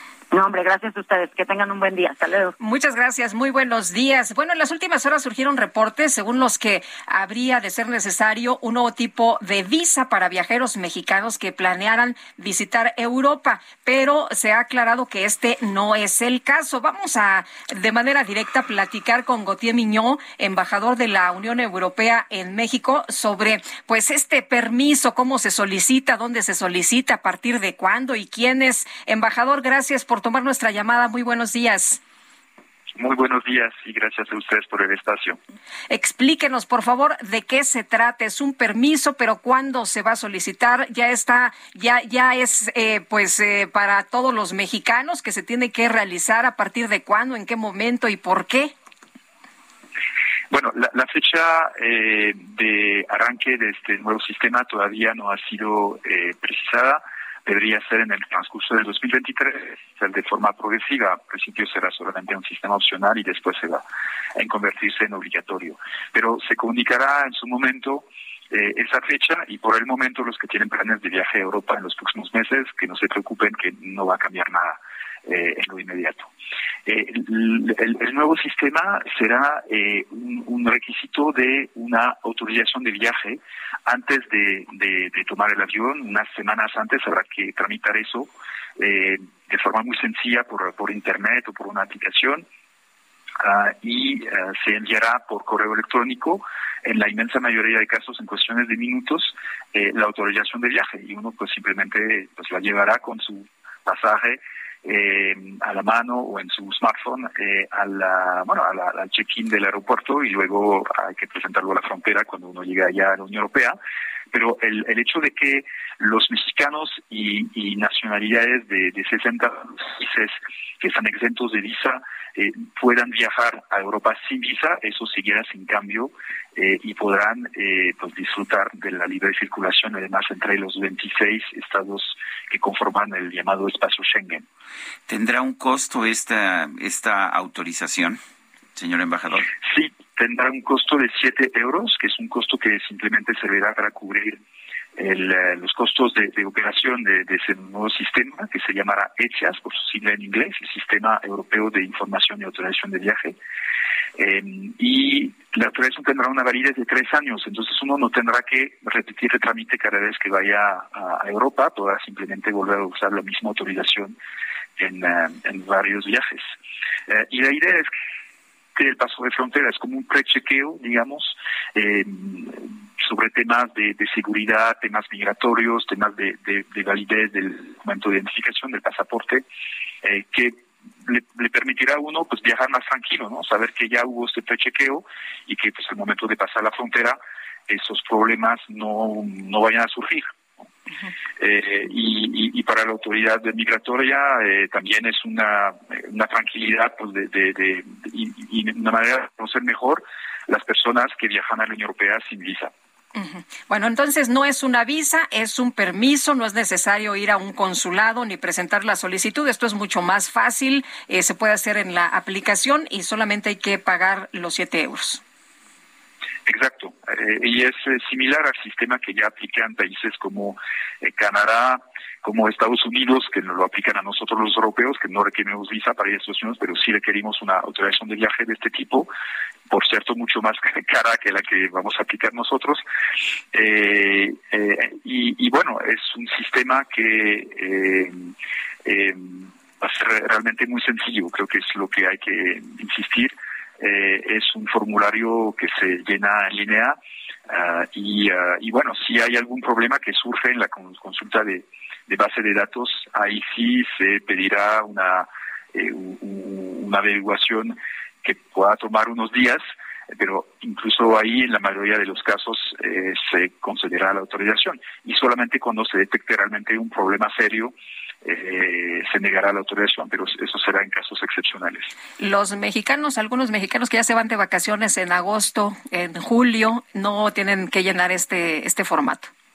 No, no, no, eso realmente eh, va a arrancar a partir del próximo año, no sabemos muy bien en qué momento del año 2023 todavía, y además será opcional al principio, entonces eh, realmente quiero mandar una parte de tranquilidad a todos los que tienen planes de, viajar a Europa en los próximos meses, por el momento no cambia nada, hacia el final de este año eh, se abrirá un sitio internet dedicado a ese sistema ECHAS y se anunciará, bueno, la fecha exacta de, de, comienzo de operación de, hechas y las modalidades precisas. Embajador, ya vi que salió por ahí una, eh, una cuenta en, en Twitter y, y en Internet en que dicen que ellos tramitan la autorización a un costo. ¿Qué opina? Eso es el problema, efectivamente, es que eh, hay siempre eh, personas que eh, ofrecen servicios engañosos, para no decir que quieren estafar a las personas, diciendo que son ellos quienes manejan el sistema y, bueno, a veces sí lo hacen, pero cobran mucho más que el sitio oficial, donde uno puede hacer el trámite directamente. Entonces hay que tener mucho cuidado con la información también que se difunde eh, toda esa un poco eh, eh, esa confusión que se generó desde hace dos días, que surgió a raíz de un sitio internet que apareció, que parece un sitio oficial, pero que no lo es y que tiene información errónea.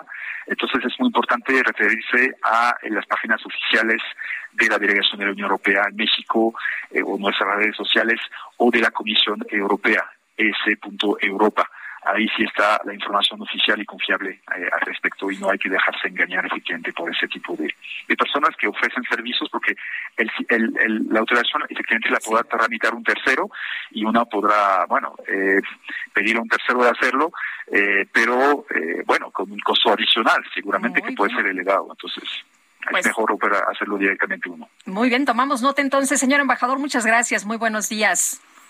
Gracias a ustedes. Son las ocho con veinticuatro. ¡Julio, Julio! Ay, lo amo, me llegó con flores. ¡Qué dulce! Lo que siempre llega dulce es el 3x2 en pastelitos y galletas marinela y en todas las bebidas isotónicas y energizantes. Además, 3x2 en todas las medias cremas. Con Julio lo regalado te llega. Solo en Soriana. A junio 16. Aplican restricciones.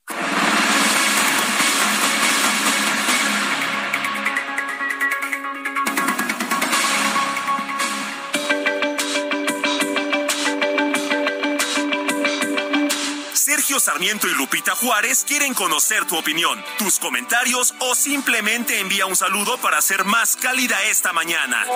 Envía tus mensajes al WhatsApp 55 20 10 96 47. I'm Sandra, and I'm just the professional your small business was looking for. But you didn't hire me because you didn't use LinkedIn jobs. LinkedIn has professionals you can't find anywhere else, including those who aren't actively looking for a new job but might be open to the perfect role, like me.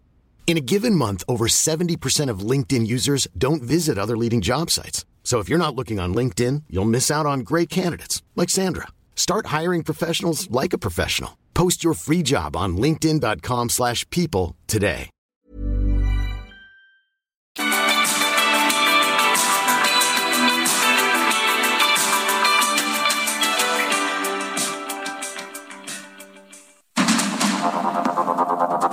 Continuamos con Sergio Sarmiento y Lupita Juárez por el Heraldo Radio.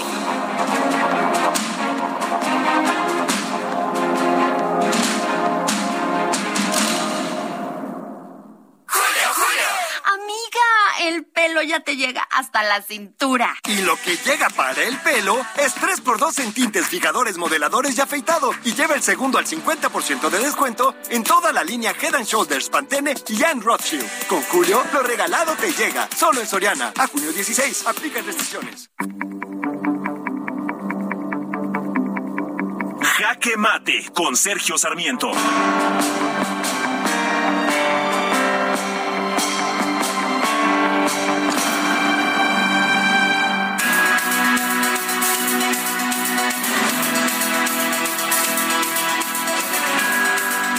Durante muchos años mis padres acudieron a los servicios del Instituto Mexicano del Seguro Social. Nunca fue un servicio de lujo, pero era un servicio más que digno. Los médicos siempre fueron buenos, siempre fueron atentos, lo mismo que las enfermeras.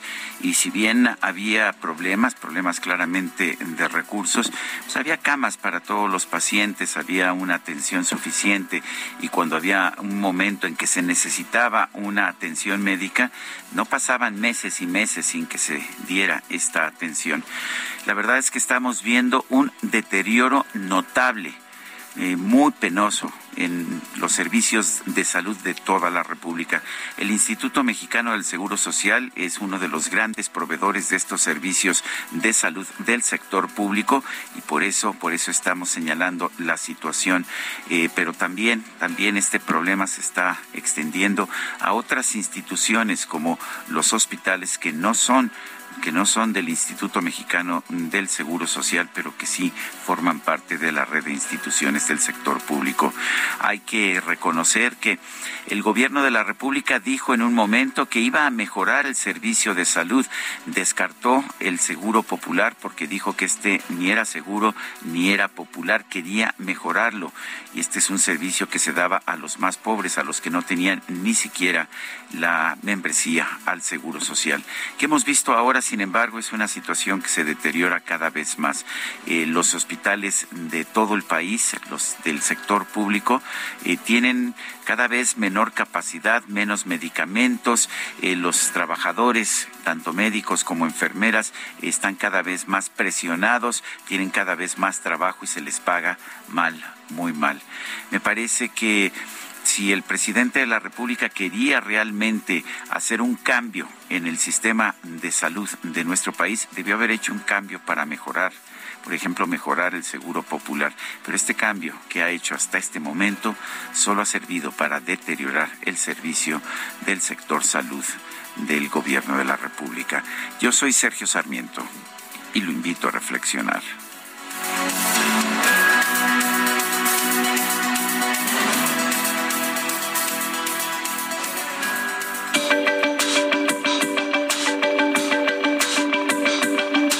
Sergio Sarmiento, tu opinión es importante.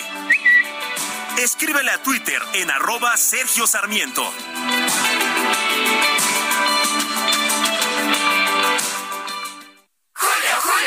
Llega a la moda. Aprovecha el 2x1 en todas las playeras y camisas de manga corta, shorts y bermudas para caballero. Sí, 2x1 en playeras, camisas, shorts y bermudas para caballero. Con Julio lo regalado te llega. Solo en Soriana. A junio 13. Aplican restricciones. Válido en Hiper y Super. Podem me chamar me pedir e me rogar e podem mesmo falar mal, ficar de mal que não faz mal. Podem preparar milhões de festas ao luar. Eu não vou ir, melhor nem pedir. Eu não vou ir, não quero ir. E também podem me brigar e até sorrir e até chorar. E podem mesmo imaginar que melhor lhes parecer. Podem espalhar que eu estou cansado de viver e que é uma pena para quem me conheceu. Eu sou mais você. Você y eu, tú y yo es lo que canta George Gilberto. La canción también es de, eh, es de hecho esta canción es de yo pensaba que era de Antonio Carlos Jobim, aquí la presentan como de Carlos Lira y Vinicius de Moraes, eh, pero yo pensaba que era de Carlos, no, es Carlos Lira y Vinicius de Moraes, o sea, el mismo, el mismo letrista de Antonio Carlos Jobim, pero, pero de Carlos Lira la música. Eh, você y eu, você es tú en, uh, en, en, portugués, eh, para decir usted es o señor o a señora. Eh, o señor me dice tal cosa, usted este, digan esta, esto, pero José... Olha aquí coisa más linda, por ejemplo. bueno, sí. Me gusta mucho la música de George Gilberto. Espero que a usted le guste también. Suena bonito, suena bonito, suena bonito. vivió en México un tiempo, ¿eh? era muy enamoradizo. Este, vivía por ahí en este, por, por el desierto de los leones. Dicen, eh, yo no lo conocí, dicen que le gustaba ponerse a tocar su guitarra y cantar desnudo con la vista de la ciudad desde, desde su casa. No, pues qué hermosa inspiración. Imagínate nada más, tenemos una vista cuando vives allá en el cerro.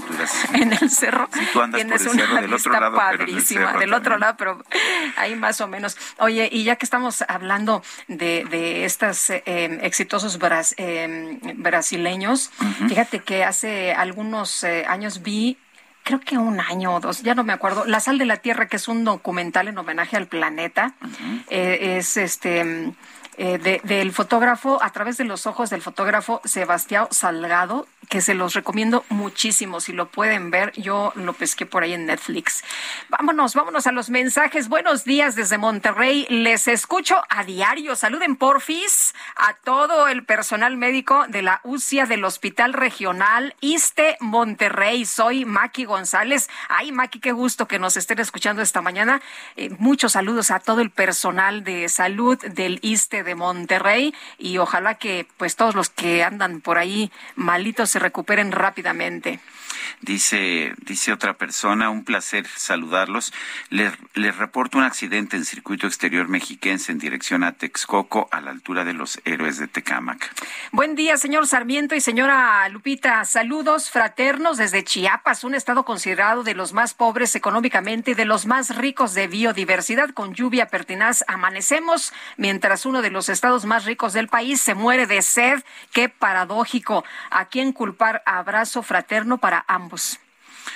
Son las 8 de la mañana con 38 minutos.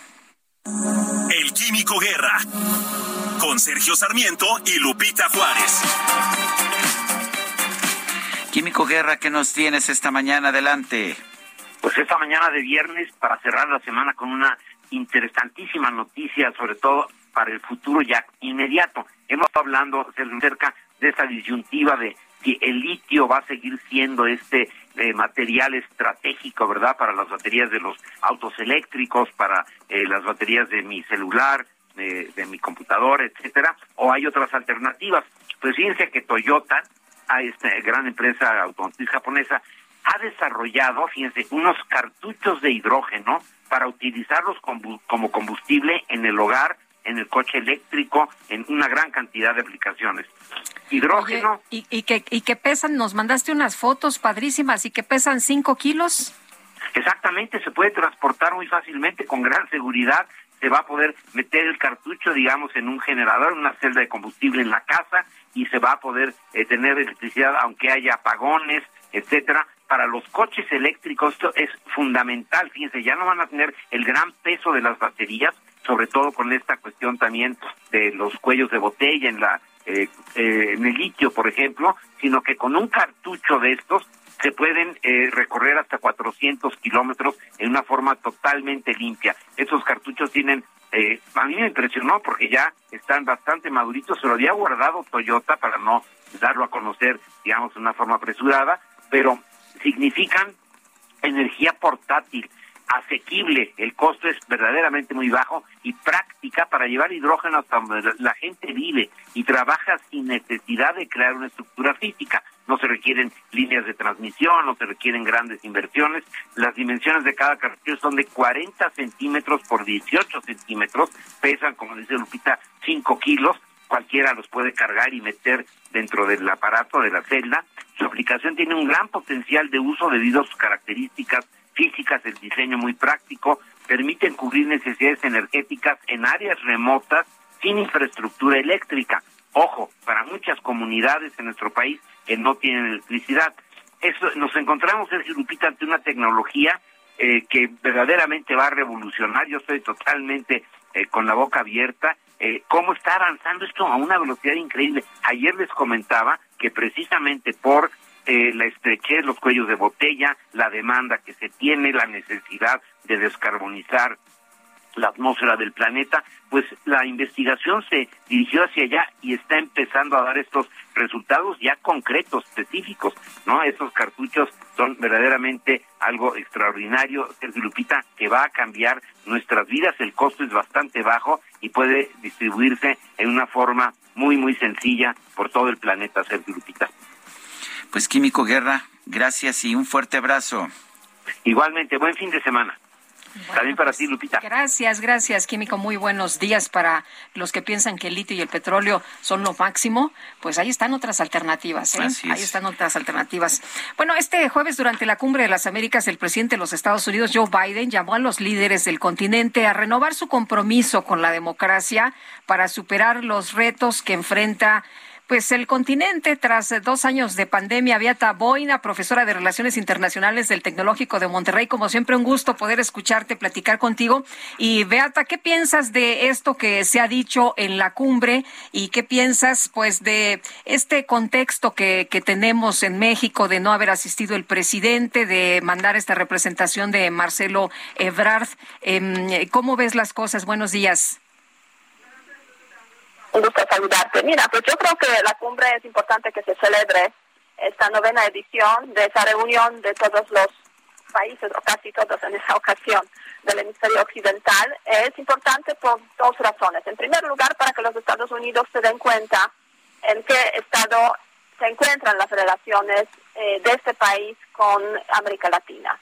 Y yo creo que en ese sentido, precisamente, esa cumbre es una especie de despertar también eh, para la administración estadounidense eh, de que pues han perdido muchos años, ¿no? muchos años y han eh, de alguna forma pues abandonado a la región y esos son los resultados, o sea, la no asistencia de varios países, no ausencia de varios países en esa cumbre en su representación máxima de jefes de Estado o, o primeros ministros, pues refleja precisamente pues esas controversias, esos cuestionamientos que han existido desde hace muchos años que hemos pensado que con el fin de la Guerra Fría pues iban a desaparecer, pero resulta que no.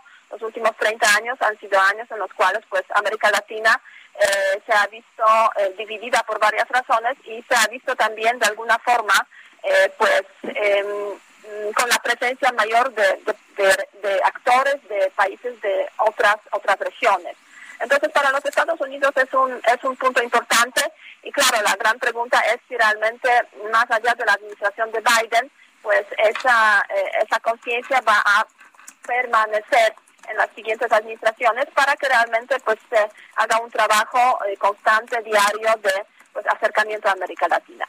Y desde la perspectiva de América Latina, para mí, es también una gran lección de ver cómo la región vive con los traumas del pasado y no ha madurado para realmente, digamos, eh, aprovechar esa ocasión eh, para pues hacer algo por la región, porque siempre en el contexto de América Latina eh, se están quejando de que pues los Estados Unidos no hacen nada, la región está abandonada, pero cuando tienen ocasión realmente de ir ahí, hablar, presentar sus propuestas, pues lo desaprovechan. Y es el caso de México y Centroamérica, lo cual yo, a mí me parece totalmente inaceptable.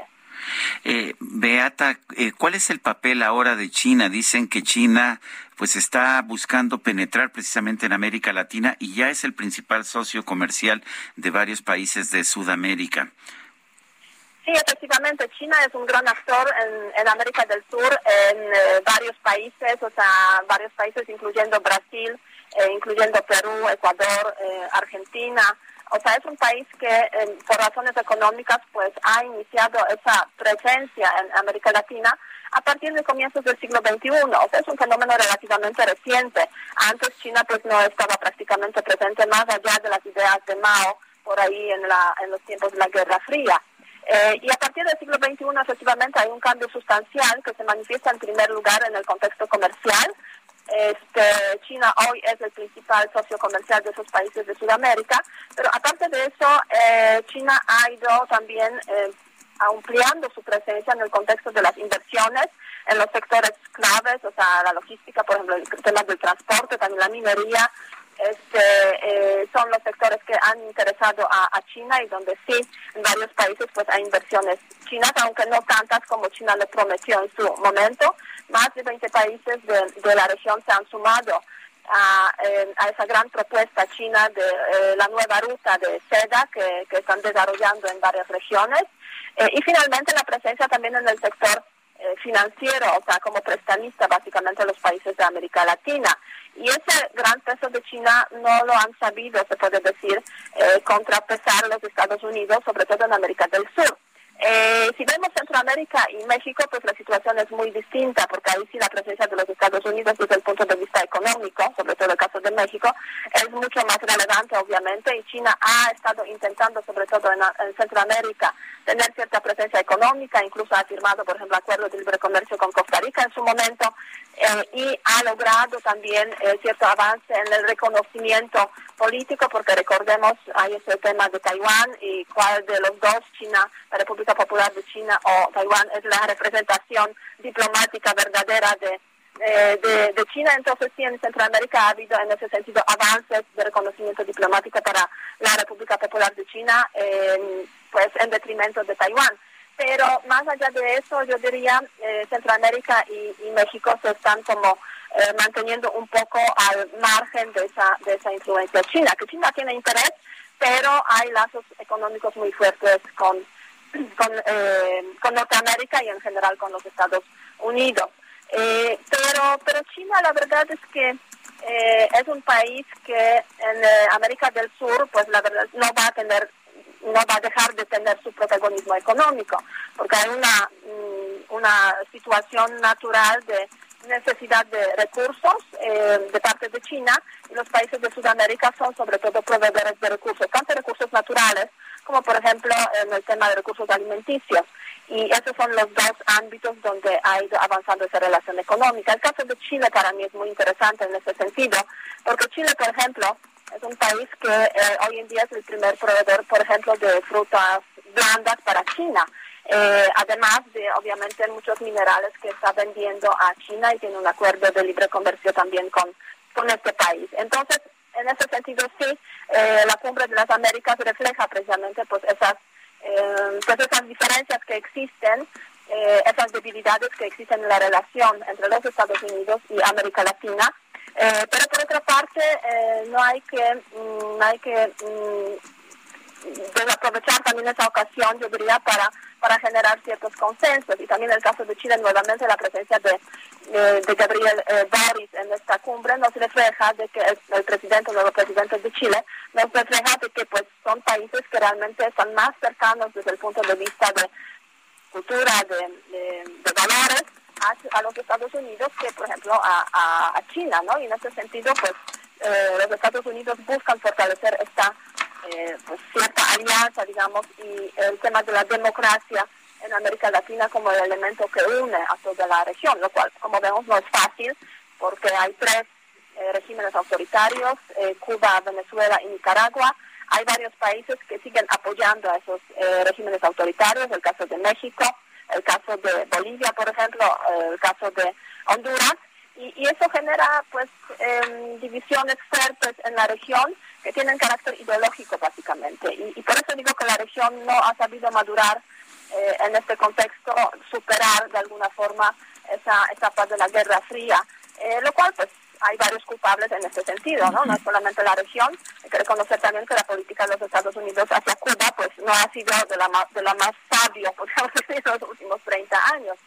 Eh, cuando cayó, cuando desapareció el, el comunismo, pues debería también desaparecer pues esa eh, eh, esa, esa reminiscencia de la Guerra Fría pues también aquí en la región y no, no ocurrió, ¿no? Y eh, vemos las consecuencias de eso hasta, hasta hoy desafortunadamente. Muy bien, pues Beata, como siempre un gusto poder platicar contigo. Muchas gracias, buenos días. Muchísimas gracias, hasta luego. Bueno, eh, ya, ya vimos el tema de que se ha aumentado un peso en las tarifas del transporte público concesionado en la Ciudad de México. Tenemos en la línea telefónica Ernesto Morúa, maestro en estudios sociales por la UAM y profesor de políticas públicas por la UAMFES Aragón. Eh, Ernesto Morúa, gracias por tomar nuestra llamada. ¿Cómo ve este aumento de un peso en el sistema de transporte concesionado? ¿Será suficiente o vamos a seguir viendo un deterioro en la calidad del servicio? Sergio, buenos días a todo tu auditorio. Eh, bueno, primero hay que poner en perspectiva la importancia del transporte concesionado. Eh, hay que recordar, el transporte concesionado conformado por micros, combis, autobuses, cubre el 100% del área urbana eh, en la Ciudad de México a una distancia de 500 metros. Todo ciudadano no puede llegar al metro, no puede llegar a 500 metros, pero sí a un micro, sí a una combi, sí a un autobús. Y además cubre el 48% de los viajes en algún tramo, ya sea al trabajo, a la escuela, eh, a las toman eh, el 48% un microbús, una combi, eh, un autobús, y eso lo convierte en el principal medio de transporte de la Ciudad de México.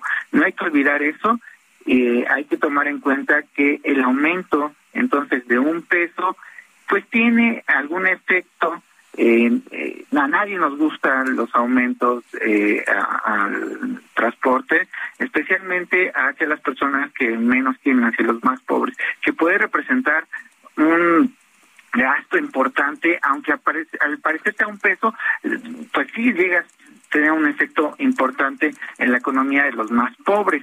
Entonces, creo que es una medida, un acuerdo que si es suficientemente sólido para los transportistas y para los ciudadanos, puede ser una medida adecuada por el momento. También hay que recordar que eh, junto con el aumento ha habido cierto tipo de políticas que han ayudado a la mejora del transporte concesionado. Hay algún tipo de políticas que ha ayudado, por ejemplo, eh, la mejora de cierto tipo de corredores. Te comento, hay, por ejemplo, una ruta de combis eh, de Palmitas, eh, junto con varias de Cotepec, que han tenido un cambio de imagen importante. no solo de imagen, han tenido, por ejemplo, ahora en esta ruta de combis se, encuentra con, con citrones de seguridad, cuentan con cierto tipo de mejoras de información de los es insuficiente, eh, pero, pues ha, habido mejoras de manera eh, gradual. Esperemos que en un momento pues si llega esta, esta este cambio eh, con las políticas de chatarrización de los microbuses y algún día encontremos este fin del hombre camión por el momento yo considero la medida adecuada, pertinente, eh, de un peso y sobre todo si es lo suficientemente sólida para que no afecte la economía de los capitalinos y de los de los vecinos mexiquenses que también utilizan el transporte eh, público concesionado de la Ciudad de México. En un minutito antes de que nos vayamos, Ernesto, nos dice usted de la relevancia del eh, transporte para apoyar a los que menos tienen. Eh, eh, esto del, incremento de un peso por lo pronto es un paliativo. ¿Se tendría que revisar otras acciones? No, sí, se tienen que realizar muchas otras acciones. el, el, gobierno, pues, además hay que recordar que el incremento se plantea para este 15 eh, lo cual resulta bastante rápido eh, el cambio. Se tendría que tomar en cuenta que esta información tendría que darse de la manera más rápida posible en todos los camiones y autobuses. ¿Por qué? Porque eh, hay que recordar que la tarifa en la Ciudad de México es dependiendo de los kilómetros. En este caso, la, tarifa menor sería de 6 pesos de hasta 5 kilómetros. Entonces, esta información tiene que estar a la mano de los ciudadanos para evitar que ciertas rutas, pues, tomen eh, algún tipo de, ventaja de querer aumentar mucho más el, precio. Muy bien. Muy bien, son las 8.55, vamos a una pausa y regresamos.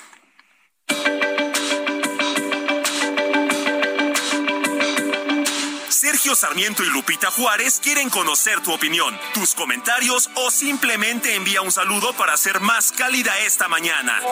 Envía tus mensajes al WhatsApp 55 20 10 96 47.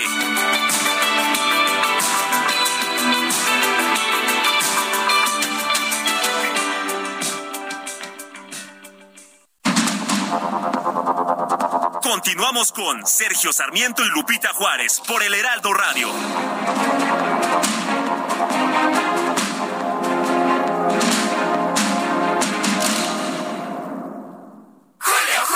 Con todo. Six pack de cerveza Amstel Ultra, 2X Lager, Bohemia Cristal y Heineken de 355 mililitros de 95 a solo 60 pesos con 100 puntos y 3x2 en todo el atún, mayonesas y chiles envasados. Con Julio, lo regalado te llega. Solo en Soriana. A junio 16. Aplica restricciones. Evita el exceso.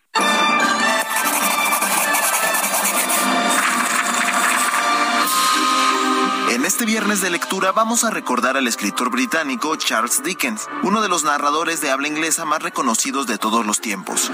Es considerado uno de los escritores más destacados de la era victoriana. Sus obras incluían un fuerte componente irónico y una gran dosis de sátira y crítica social, rompiendo las normas no escritas del romanticismo. Sus novelas y relatos cortos alcanzaron una gran popularidad en su tiempo y posteriormente muchos de ellos se convirtieron en clásicos de la literatura universal. Destacan títulos como Oliver Twist, David Copperfield, Tiempos difíciles, Grandes esperanzas o Cuento de Navidad.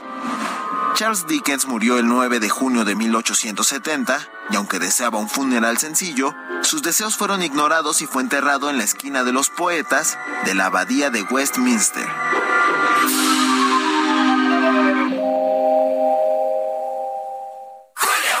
Llegó una oferta muy fresca. Aprovecha que la costilla de res y cerdo para asar de 129.90 está a solo 79.90 el kilo. O lleve el limón con semilla a 17.80. Sí, limón a solo 17.80 el kilo. Con Julio, lo regalado te llega. Solo en Soriana. A junio 13. Aplican restricciones. Válido en Hiper y Super. Vinha cantando alegremente, quen, quen, quando o marreco sorridente pediu. Para entrar também no samba, no samba, no samba, o ganso. Gostou da dupla e fez também quen, quen, quen, olhou pro cisne e disse assim, vem, vem, que um quarteto ficará bem.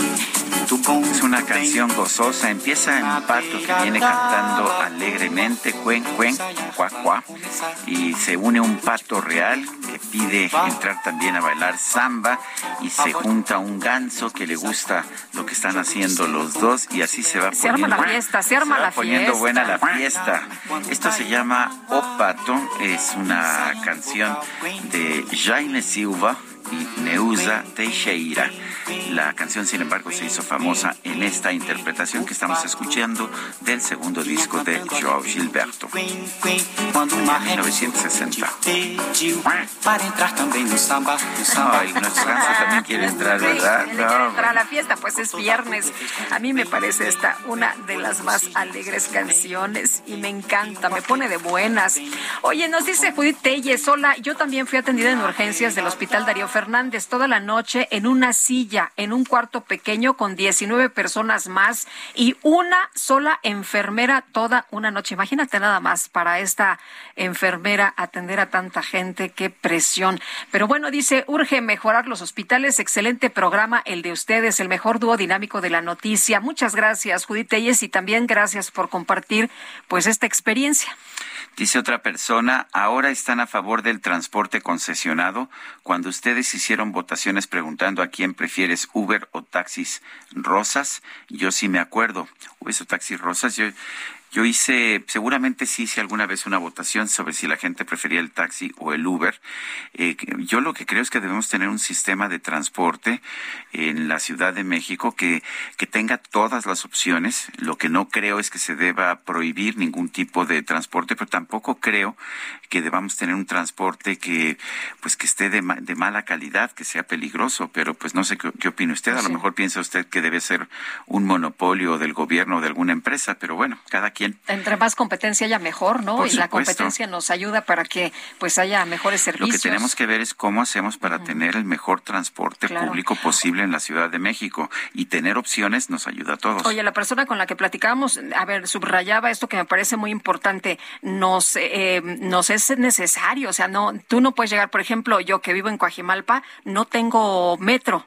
Eh, para tomar el metro tengo que tomar el camión o tengo que tomar eh, la combi que me baje hasta pues Tacubaya, ¿no? Y de ahí ya tomar el metro, pero pues de otra manera tendría que venirme caminando y es, son muchos kilómetros, así que... A ver, yo tengo, por ejemplo, el Metrobús, a mí sí me, en realidad el Metrobús me resuelve casi todos, casi todos mis problemas, pero cada vez que hay una manifestación sobre insurgentes, sobre reforma, te, paran el Metrobús. y, y antes, por lo menos las combis, eh, le daban la vuelta al bloqueo y se seguían, y ahora no, ahora la gente se queda sin transporte. Pero bueno, oye, nos dice otra persona, la señora Vadillo, quisiera sugerir si podrían entrevistar al director del IMSS, esto para saber cuándo se va a llevar a cabo la construcción de la Clínica 25 y de la Clínica 21, la que estaba sobre Francisco del Paso y Troncoso, mismas que fueron demolidas debido al sismo del pasado 19 de septiembre del 2017 y que en mucho ayudaría a los pacientes del Oriente y no saturaran a otras clínicas. Gracias, buen día. Son las nueve de la mañana con seis minutos. Esta mañana el presidente López Obrador y el gobernador de Oaxaca, Alejandro Murat, encabezaron la firma de un acuerdo de paz para resolver un conflicto agrario entre las comunidades de San Pedro y San Pablo Ayutla y de Tamazulapán. Por otro lado, el presidente López Obrador criticó que el PAN, PRI y PRD hayan formado una alianza legislativa. No le gustó, ¿eh? No le gustó esta alianza porque dice que pues van a impedir la aprobación de las reformas constitucionales en materia electoral y sobre la Guardia Nacional. Pues no es nada nuevo, es lo que han hecho estar bloqueando, no proponen nada, no ayudan, se dedican a estorbar. Mucho ayuda el que no estorba, pero no quieren cambiar. Siguen con sus estrategas, sus asesores, politólogos, expertos. Imagínense decir, vamos a bloquear una reforma electoral. ¿Qué provecho tienes? Nada más porque queremos que tengamos la posibilidad de seguir eh, haciendo fraudes. ¿Qué provecho tiene bloquear la reforma electoral? Dice el presidente Andrés Manuel López Obrador. Pues yo lo que veo es que ahora tenemos un sistema en el que precisamente ya no hay fraudes, por eso tenemos alternancia de partidos en el poder y por eso pudo ganar la presidencia el presidente López Obrador. Un gobierno de la ciudad, el gobierno de la Ciudad de México autorizó aplicar un incremento de un peso a las tarifas del transporte público concesionado. Esto se aplicará a partir del próximo 15 de junio. En este espacio, Francisco Carrasco, integrante de la organización Fuerza Amplia de Transportistas, denunció que este aumento a las tarifas del transporte público solo es una simulación. Entonces, lamentablemente, pues yo insisto que es una simulación este este incremento, porque simplemente es quiere salir al paso. Digo, puedo seguir estimulando, dándole mantenimiento a las a las unidades, dándole esa esa pequeña manita de gato, pero muy, muy, muy así, porque no, no nos va a alcanzar para más. Digo, y vamos a anunciar que vamos a tener que seguir realmente movilizando, exigiendo que, que mínimo pues siga nos proporcionando el, bono de combustible. Candidato presidencial colombiano Rodolfo Hernández anunció la cancelación de todas sus actividades públicas al considerar que su vida corre peligro. Y el presidente de Nicaragua, Daniel Ortega, autorizó el ingreso a su país de efectivos militares, buques, aeronaves de Rusia a partir de julio, así como el envío de fuerzas nicaragüenses a otros países para participar en misiones humanitarias y de combate al crimen. Sergio. Yo, yo pensé que no se había casado. ¿Así? ¿Eso pensaste? Eso pensé. Bueno, pues la verdad es que yo no sé, pero lo que sí sé es que este jueves la cantante estadounidense Britney Spears contrajo matrimonio con su pareja Sam Ashgari en una ceremonia realizada en su casa de Ventura, California. Sin embargo, la cosa se puso complicada. El evento sufrió una interrupción debido a que el ex esposo de Britney, Jason Alexander, con quien estuvo casada por 55 horas en 2004, irrumpió en la casa y amenazó con arruinar la celebración de la boda. Finalmente el hombre fue detenido por la policía y el matrimonio se realizó con normalidad. My name's Jason Alexander. Uh, Brittany invited me here. Britney Spears invited me here. She's my first wife, my only wife. I'm her first husband. I'm here to. Ánimo, ya es viernes. La micro deportiva.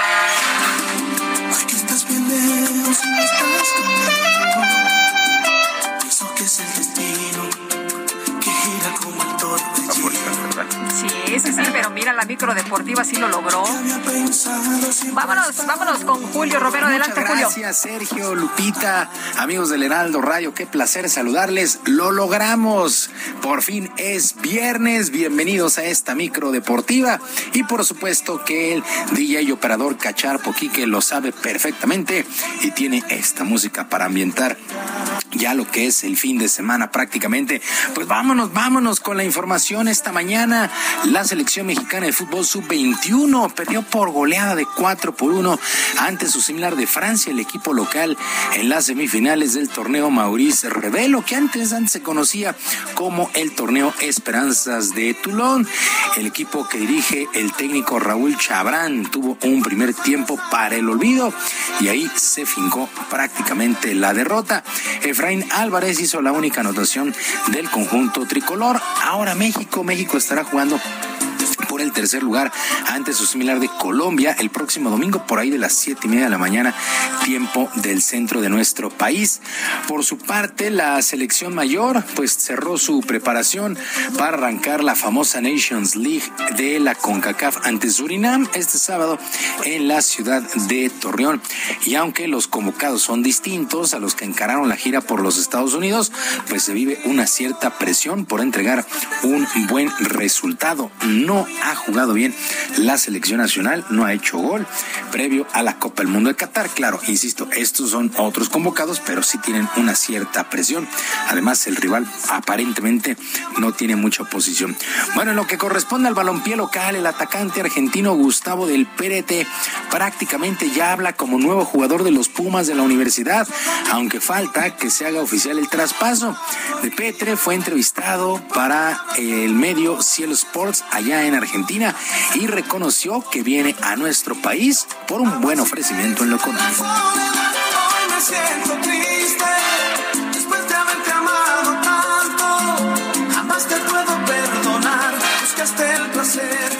Y, ahora, bueno, la oportunidad que vino ahora, eh, hablé con los dirigentes, sabía que también era una buena eh, una buena inversión, creo, del otro equipo y era una buena plata y, creo que, por eso también decidí tomarla porque, bueno, es un momento creo que de mi vida que que me puede ayudar mucho para, para después, ¿no?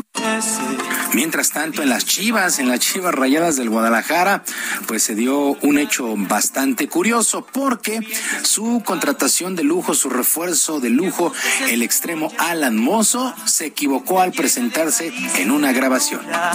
Quien te lleva con un beso hasta la luna y vuelas alto en sus brazos. ¿cómo estás? Somos los Pumas. los Pumas. Vaya, vaya situación tan curiosa. De inmediato el hecho fue tendencia con muchos aficionados de Chivas molestos y otros pues no, no tanto. Ahí se equivocó de equipo Alan Mozo, ya, ya no está en los Pumas, ahora está en las Chivas. Y de visita a nuestro país, el campeón del mundo, exfutbolista, ex técnico y analista Jorge Valdano, ofreció una charla donde tocó varios temas relacionados con el fútbol y el deporte en general. Uno de los tópicos pues asegura que la mercadoteña está afectando de manera importante a los atletas.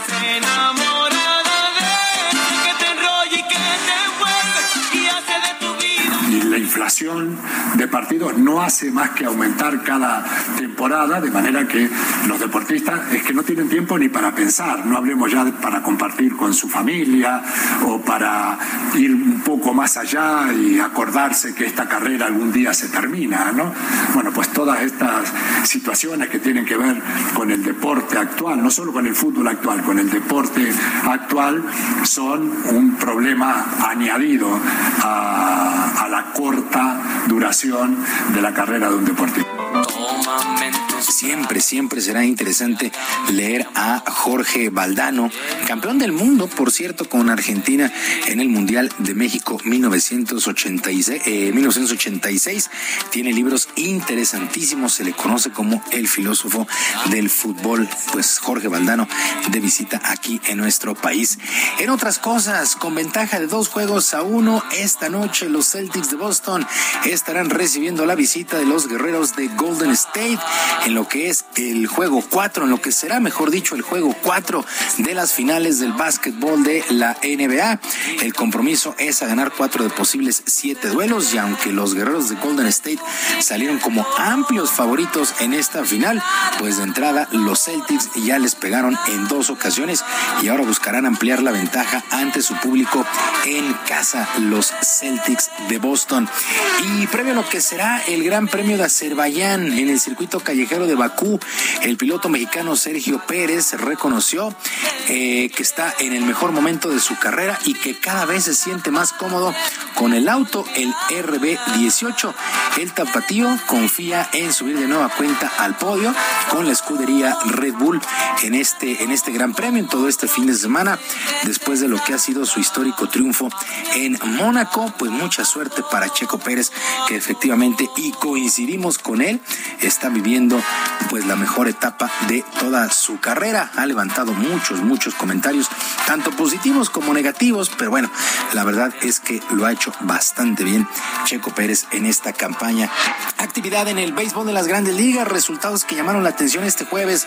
El equipo de los Dodgers de Los Ángeles venció puradamente 11 carreras por 9 a las medias blancas de Chicago y se mantiene como líder de la división oeste en la Liga Nacional. Estos Dodgers que están llamados a cosas importantes. Los Diamondbacks de Arizona 5 por 4 sobre los Rojos de Cincinnati. Los Cerveceros de Milwaukee cayeron ocho carreras por tres ante los Phillies de Filadelfia, mientras que el conjunto de los Orioles de Baltimore perdió 7-5 ante los Reales de Kansas City.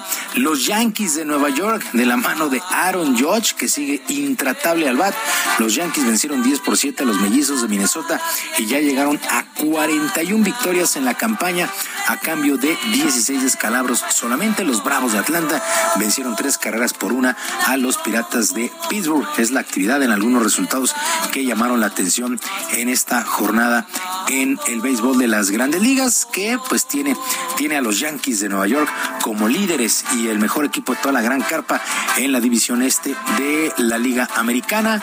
La central encabezan los mellizos de Minnesota con 33 triunfos. Los Astros de Houston llegaron a 36 victorias, son líderes en el oeste. Todo esto en la Liga Americana. En la Liga Nacional, los Mets de Nueva York son líderes en la división este. La central es encabezada por los cerveceros de Milwaukee, mientras que los Dodgers, ya les decía, líderes del oeste en la Liga Nacional. Ya caminando la temporada en el béisbol de la Gran Carpa. Sergio Lupita, amigos del auditorio, la información deportiva este viernes, que es un extraordinario fin de semana para todos.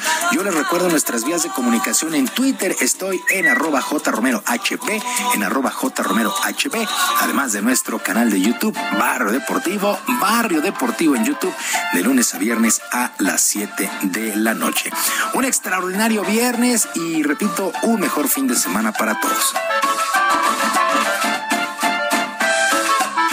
Muchas gracias, mi querido Julio Romero. Buenos días. Son las nueve con diecinueve minutos. En Nuevo León, una familia de siete integrantes obtuvo un amparo que obliga a la empresa estatal Agua y Drenaje de Monterrey a entregarle diariamente 50 litros de agua por persona. Jaime Noyola es dirigente del Frente de Organizaciones Ciudadanas por la Defensa del Agua y la Alianza de Usuarios de Servicios Públicos. Don Jaime Noyola, buenos días. Gracias por tomar esta llamada. Cuéntenos qué significa esta decisión judicial. Buenos días. Pues, este, estamos contentos con la resolución en cuestión de la suspensión que nos otorgó el juzgado tercero distrito en materia administrativa para obligar al gobernador y a la empresa Huirenaje para que surta de agua este, mínimamente 50 litros diarios, ya que los programas que ellos han anunciado y han hecho pues no han funcionado para nada, dejando a, a decenas de colonias sin agua hasta por días, violando totalmente el derecho constitucional al agua. Eh, don Jaime, ¿esto significa que esta familia ya tiene agua? ¿Ya está recibiendo lo que se le prometió? Este, mira, en, el que, la, la, suspensión obliga a que le proporcionen el agua diaria, entonces ya creo que ya tienen ahorita, está notificado tanto agua y drenaje como el gobernador para que le surtan a ellos. Si son siete, son 350 litros diarios. El gobernador eh, anunció ahí que pusieron a disposición de agua y drenaje 30 pipas para eh, en el, en el área metropolitana Monterrey y alrededor. Pero este es que lo cumplan cabalmente, o sea, que no nada más sea ocasionalmente un día por semana eh, como lo habían estado haciendo. Entonces, eh, si no lo hace, pues tendremos que eh, ver ahí la, otra acción por el desacato. Ahorita no, no, han, no han llegado, no han cumplido. Ahora, el, hay una grave situación de escasez de agua en la zona de, Monterrey y en, y en, buena parte de Nuevo León. Eh, ¿Cuál es la situación para los demás? Me imagino que la suspensión solamente favorece a esta familia. ¿Hay agua suficiente para dar 50 litros diarios a todas las personas o nada más se favorecería a quienes se ampararan? Sí, los efectos pues son al que lo solicita de, la autoridad federal. Eh, entonces, por eso estamos eh, invitando a la gente que se ampare. Eh, con nosotros no tendría ningún costo, simplemente que se presenten con la documentación correspondiente para nosotros gestionarles el amparo. Y del agua, nosotros creemos que sí hay forma de que la empresa y el gobierno cumplan con esta resolución. Eh, don Jaime, el gobernador dice que a él le llegan las mentadas, pero pues que no le corresponde el tema del agua, que eso es de la Conagua. Eh, pues eh, siempre el gobernador aquí siempre dice una cosa y el día se dice después. Entonces eh, ahí él, a su forma de ser, él pues trata de, de, quitarse o explicar bien la responsabilidad que él tiene. Lo que sí nosotros hemos denunciado es, por ejemplo, si las empresas industriales de aquí que utilizan mucho el agua, pues ellos no han tenido ningún problema, siguen produciendo el agua embotellada, este, los productos que, que realizan. Entonces, eh, en los pozos creemos si ah, el, área de Monterrey se, el agua se le daba el 50% de las presas y el 50% de los pozos, pues yo creo que eh, si quisieran y tuvieran voluntad, pues sí se estuviera este, distribuyendo, aunque sea mediodía a la gente, de pedido 12 horas, no como ahorita quedan dos horas. Ahorita el programa era de 6 a 6 de la mañana a 10 de la mañana. Este, siempre ya para las 8 de la mañana en muchos lugares ya se acabó el agua, o sea, no hasta el siguiente día. Eso es aquí en el área metropolitana. El, en los municipios aledaños, pues ahí sí ellos ya tienen días. Este, están recurriendo a, recoger agua de los ríos, pues que también eso pone en riesgo la, la salud de la gente. Pues don Jaime Noyola, dirigente del Frente de Organizaciones Ciudadanas por la Defensa del Agua y la Alianza de Usuarios de Servicios Públicos, gracias por tomar nuestra llamada. Muy amable, estamos en el servicio. Gracias.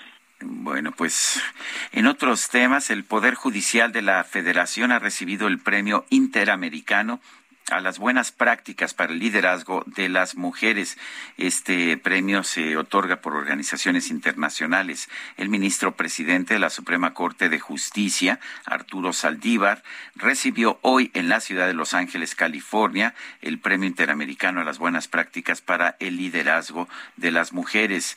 Eh, eh, se reconoce así al Poder Judicial de la Federación de México como un organismo que promueve el liderazgo y el empoderamiento de la mujer al cerrar brechas y desigualdad desde una perspectiva de, derechos humanos. A nombre de la delegación mexicana, la magistrada Fabiana Estrada Tena, tras recibir el premio de las organizaciones, señaló hace tres años nos propusimos cambiar el poder judicial de la federación para hacerlo más igualitario, más incluyente y menos discriminatorio en contra de las mujeres y lo estamos logrando. Son las nueve de la mañana con veinticuatro minutos. Nuestro número para que nos mande mensajes de WhatsApp es el 55 2010 9647.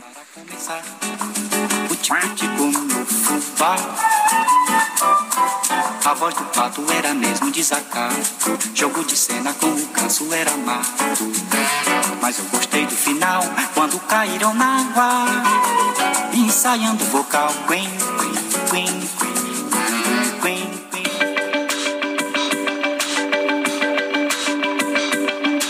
Sergio Sarmiento y Lupita Juárez quieren conocer tu opinión, tus comentarios o simplemente envía un saludo para ser más cálida esta mañana. Envía tus mensajes al WhatsApp 55 20 10 96 47.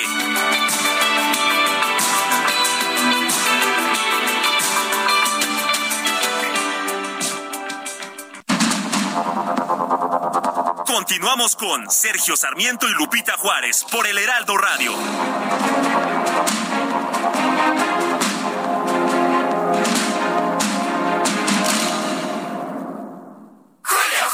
Con este look llegaré apantallando a todos. Si los quieres apantallar, que le lleguen a la pantalla Sharp de 70 pulgadas 4K Smart TV a 14,990 y pantalla BIOS de 32 pulgadas Smart TV a solo 3,490 pesos. Con Julio, lo regalado te llega. Solo en Soriana. A julio 16. Aplicar restricciones. Coisa mais bonita é você assim, justinho você, eu juro, eu não sei por que você.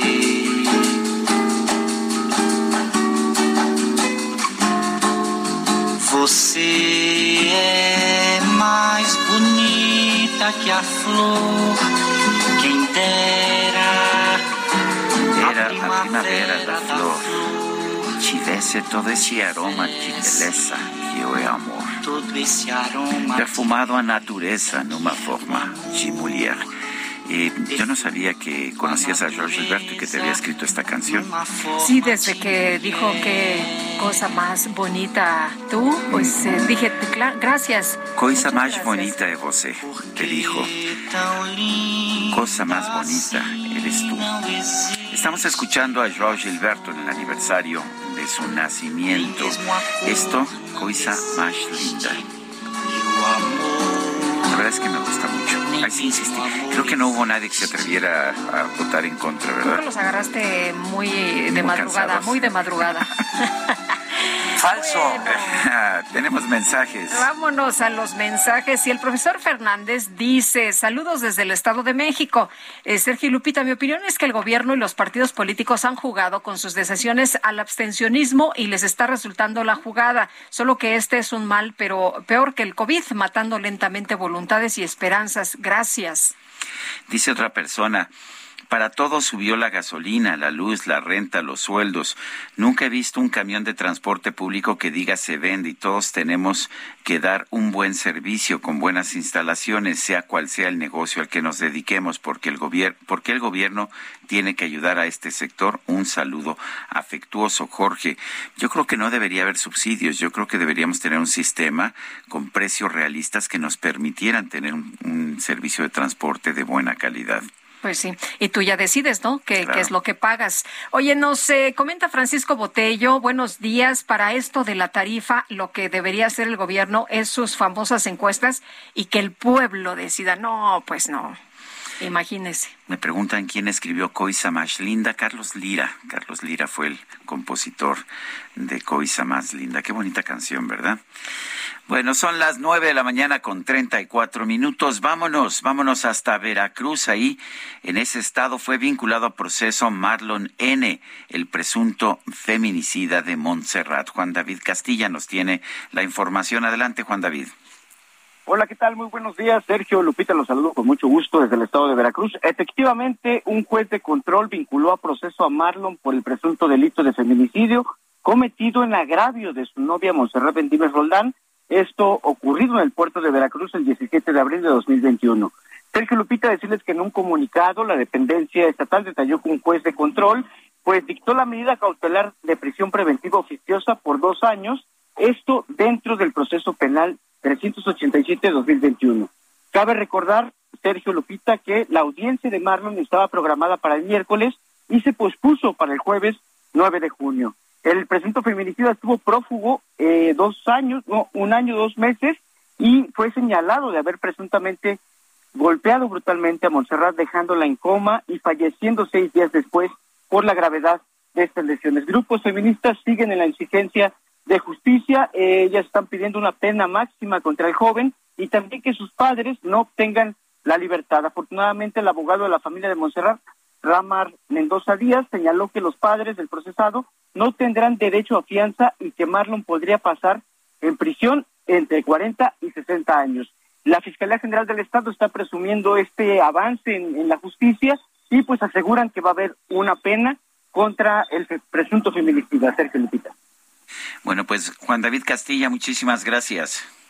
Excelente día, un abrazo. Hasta luego, muy buenos días. Sí, Juan Iván Peña Neder es presidente de la Asociación México Republicana. Vamos a platicar con él porque, pues, en los últimos días ha habido eh, un señalamiento ahí del presidente Andrés Manuel López Obrador en contra de los legisladores republicanos Ted Cruz y Marco Rubio, pero también de los legisladores hacia el presidente. Juan Iván, muchas gracias por tomar nuestra llamada. Pues, ¿cómo ves este enfrentamiento? Mira, yo no lo calificaría de enfrentamiento, yo diría que es una posición lógica de los legisladores republicanos al tener una perspectiva eh, política eh, de México en la que una realidad, digamos, histórica del Estado mexicano, que ha sido la permanente comunicación con estos grupos de poder fáctico para estatal, se visibilice. Entonces yo creo que obviamente se han cruzado líneas rojas porque volvemos a una suerte de Estado omnímodo, ahora representada por López Obrador, y esto genera enorme extrañeza cuando ya estábamos en un nivel de sofisticación de representación exterior más avanzado, pero esto no quiere decir, insisto, que López Obrador esté haciendo cosas que no se hayan practicado históricamente en el modelo mexicano. O sea, la interlocución con el poder fáctico y ahora no solo fáctico, sino sustitutivo del Estado, pues ha sido histórica en México y los mexicanos nos alarmamos poco, pero esto despierta en Estados Unidos este, este escosor que pudiste eh, ver claramente. Se está generando, de hecho, una imagen bastante negativa del presidente de México allá en los Estados Unidos. Veo que no es nada más eh, Ted Cruz y Marco Rubio, también Bob Menéndez está cuestionando al presidente López Obrador y hay legisladores demócratas que cuestionan su política ante la prensa. Eh, ¿qué, tanto, ¿Qué tanto está puede afectar esto la imagen de México y del presidente López Obrador? Yo creo que la imagen de México está bastante afectada. Hace muchos años que estamos exportando este, eh, toda clase de, de, problemas sociales y culturales y económicos a los Estados Unidos, porque ciertamente el crimen organizado está controlando la migración y las fronteras desde hace más de 20 años. Y creo también que esto es la fase postrera de un mal eh, sistémico digamos, no se trata de un síntoma, Sergio. Y esto es muy importante porque no se va a reponer con actitudes de régimen, no se va a reponer con actitudes de imagen. No basta con que López Obrador diga, ya no vuelvo a reunirme con la mamá del Chapo para que detengas el detrimento de la imagen del país como tal y bueno, obviamente del régimen que lo encabeza. Sí, este hizo mucho daño esa fotografía con la mamá del Chapo Guzmán, ¿verdad? Graficó un hecho y no solamente hizo daño, dejó, ¿cómo decirlo? Es como si tomaras una muestra de, de una enfermedad y ya no tuvieras duda de que la padeces. Simplemente cambió el estatus de sospecha firme a realidad comprobada en cuanto a la interlocución. No me refiero a que haya este otro tipo de cosas, e insisto, esta interlocución es histórica, no, no es la primera ni la última vez que se dará. Simplemente en México se simulaba muy bien. Oye, Juan Iván, y, esto de que reciben financiamiento de la Asociación Nacional del Rifle para sus campañas, no sé cómo lo habrán recibido los eh, legisladores, pero pues no es... Seguramente habrán dicho, pues... pues, pues imagínate, no, tiene nada de malo, ¿no? Sí, pues es como si aquí recibes este... Eh, Dinero del INE. De, lados y pues en Estados Unidos está perfectamente regulado y obviamente la Asociación Nacional del Rifle, protegida por la segunda enmienda y que garantizó y garantiza a los norteamericanos el ingrediente libertario, pues es algo que no está en discusión, entonces eso no hace ningún eco. El, presidente no estaba hablando de los americanos, estaba hablándole a los mexicanos para contrapesar el asunto de que vienen armas de Estados Unidos contra droga que mandamos y llevar a ese equilibrio racional las cosas. En Estados Unidos eso no tiene ninguna lógica ni efecto ni significa nada. O sea, no hace daño a los legisladores, no hace daño por allá, más bien lo que el presidente estaba haciendo era como amortiguar lo que señalaron.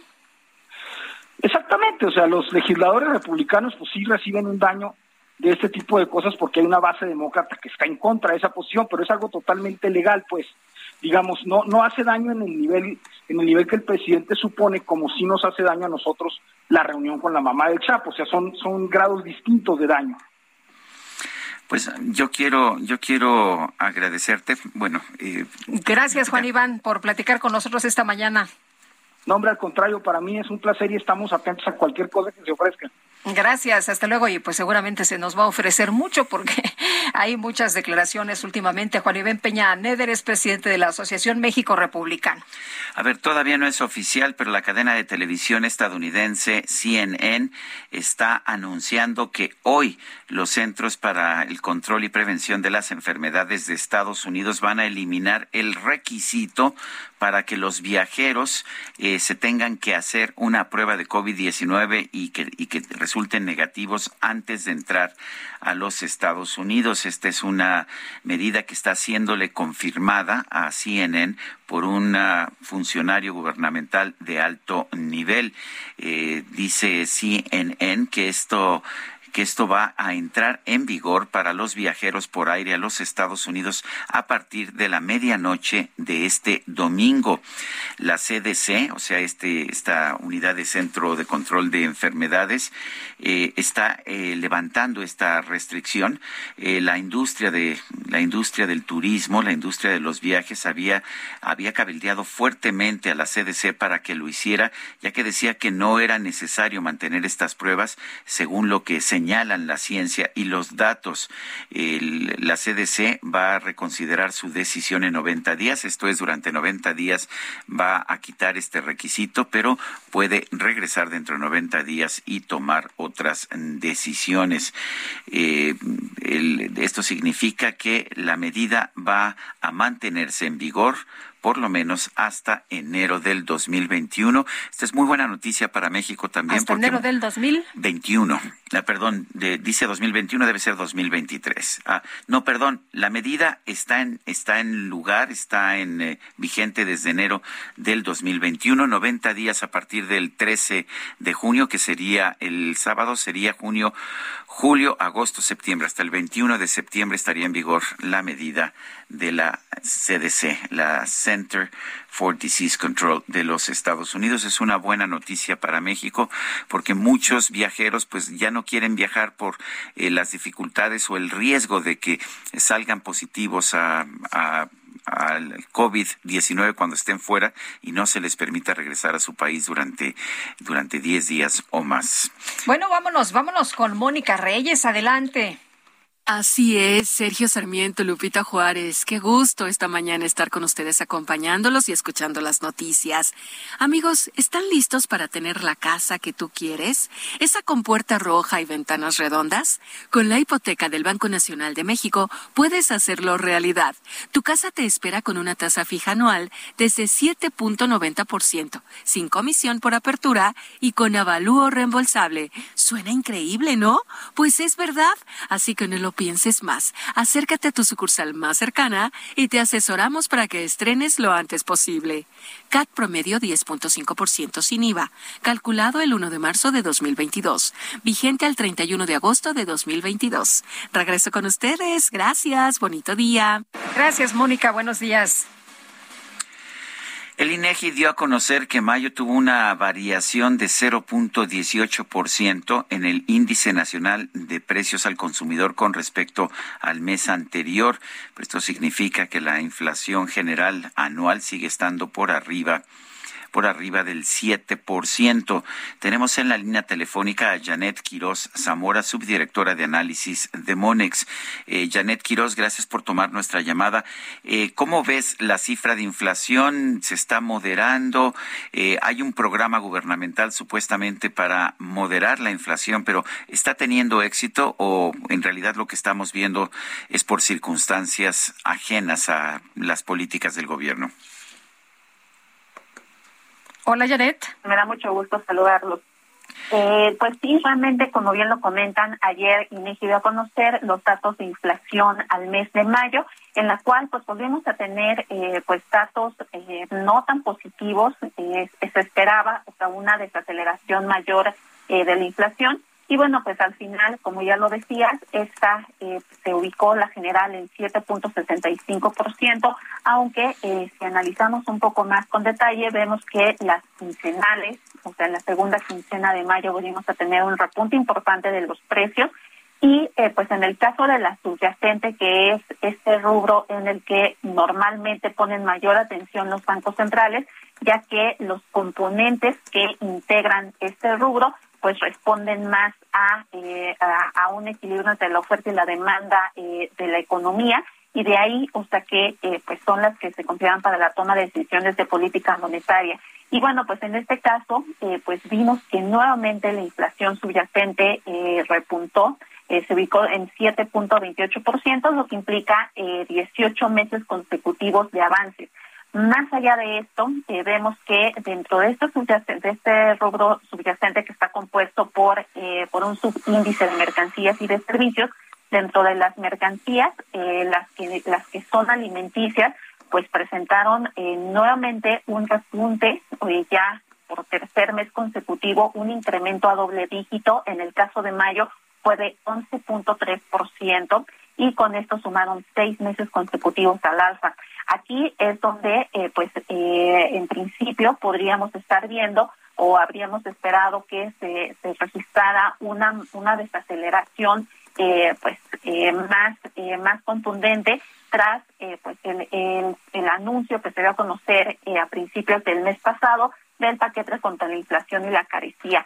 Aún así, pues posiblemente de no haberse pues implementado este programa, veríamos una inflación más, más acelerada de lo que se está presentando, ya que pues algunas de las medidas que eh, pues integran este paquete, principalmente la que se refiere al aranceles cero a la importación en productos básicos e insumos, pues se puede implementar de manera casi inmediata.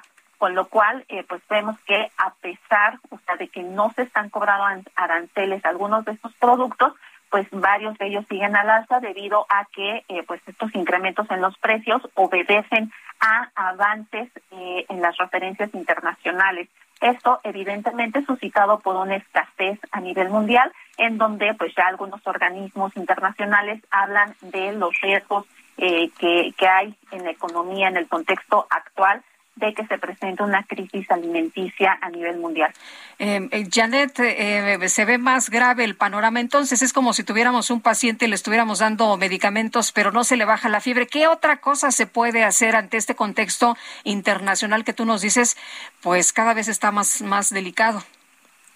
Sí, con mucho gusto, Lupita. Eh, pues realmente lo que se está lo que se está haciendo es, por un lado, pues se anunció este paquete que posiblemente veamos un mayor impacto eh, en, pues en algunos meses más, pero además de ello Banco de México, que es eh, pues el instituto el instituto central eh, del país que tiene como objetivo prioritario pues preservar el valor de la moneda nacional a, lo largo del tiempo, pues ya empezó a incrementar su tasa de interés de referencia desde junio del año pasado, lo empezó haciendo a un ritmo de 25 puntos base, después eh, lo aceleró a 50 y eh, pues estamos esperando que para la reunión eh, de la próxima semana del 23 de junio pues se anuncie se anuncie un incremento inclusive mayor que sería de 75 puntos base.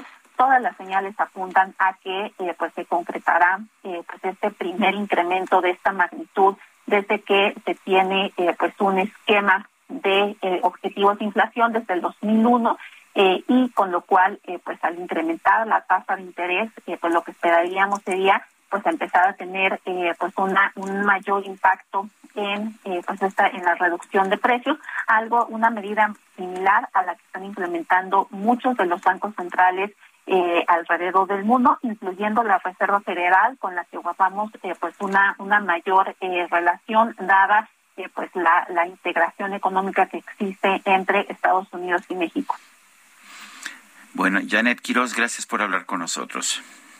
Con muchísimo gusto, les mando un fuerte abrazo y un cordial saludo a todo el auditorio. Gracias, buenos días. Son las nueve de la mañana con cuarenta y nueve minutos. Vámonos a un resumen de la información más importante, la información que se ha venido generando esta mañana.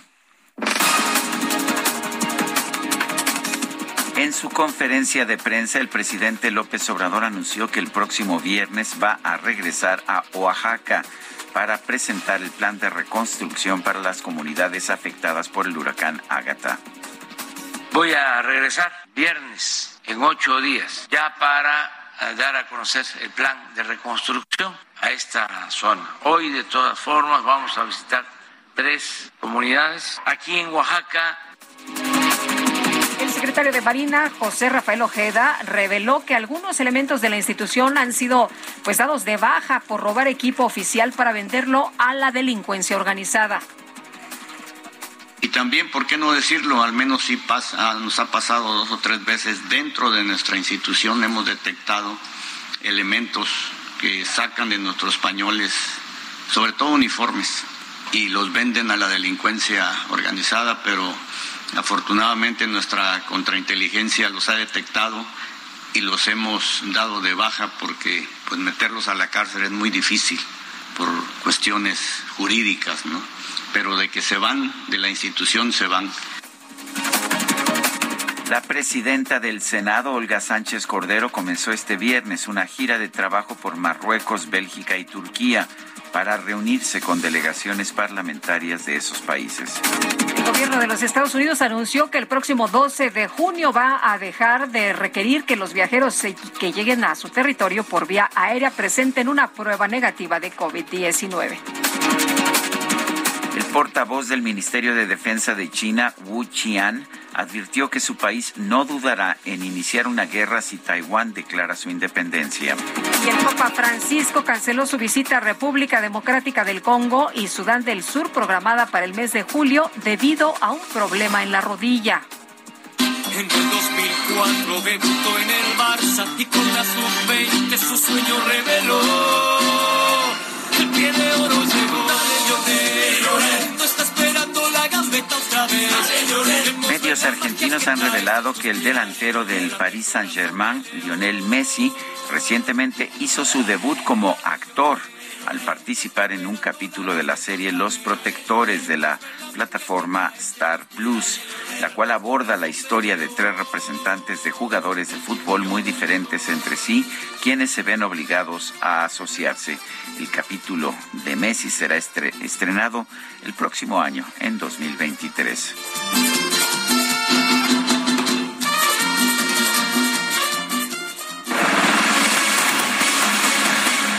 Y dijo el presidente, no propone nada, no ayudan, se dedican a estorbar, mucho ayuda el que no estorba, pero no quieren cambiar. Esto lo dijo a la oposición. El presidente López Obrador respondió con eh, estas declaraciones a la estrategia de la alianza va por México de no aprobar en el Congreso ninguna reforma emanada del Ejecutivo Federal. Incluso aseguró que no se trata de una estrategia nueva, pues se han dedicado a bloquear sus iniciativas como llevar a la Constitución el derecho a la pensión de adultos mayores o la reforma eléctrica estaba acompañado esta mañana allá en Oaxaca por Alejandro Murat y ahí pues el mandatario criticó que sus opositores sigan sin ninguna autocrítica y puso como ejemplo los resultados de las pasadas elecciones. Siguen con sus estrategas, asesores politólogos, expertos y no llegan a ningún lado. Solo ellos tienen una visión distinta y si la realidad no es como ellos quieren, que se amuele la realidad. Imagínense, imagínense, como dice él, bloquear una reforma electoral. ¿Qué provecho tiene eso?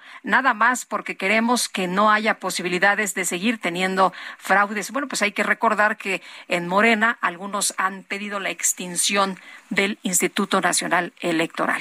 Se nos acabó el tiempo, se nos acabó el tiempo, Lupita. Pues vámonos entonces, que la pasen todos muy bien, disfruten este día y nos escuchamos, nos escuchamos el lunes. El próximo lunes en punto de las 7. Hasta entonces, gracias de todo corazón, lo dejamos con Garota G. Ipanema, la chica de Ipanema, en la voz de Joao Gilberto. Nos vemos el lunes. Nos vemos el lunes. É a coisa mais linda que eu já vi passar. Ah, porque estou tão sozinho. Ah, porque tudo é tão triste.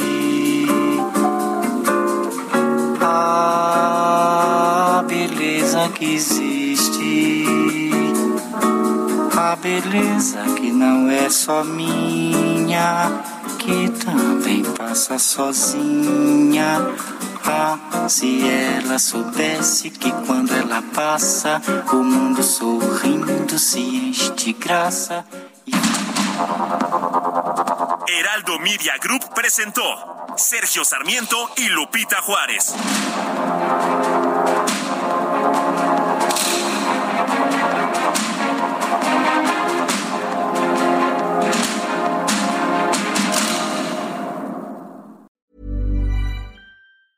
Thank you. Imagine the softest sheets you've ever felt. Now imagine them getting even softer over time. That's what you'll feel with Bowl and Branch's organic cotton sheets. In a recent customer survey, 96% replied that Bowl and Branch sheets get softer with every wash. Start getting your best night's sleep in these sheets that get softer and softer for years to come. Try their sheets with a 30-night guarantee. Plus, get 15% off your first order at bowlandbranch.com. BUTTERY. Exclusions apply. See site for details.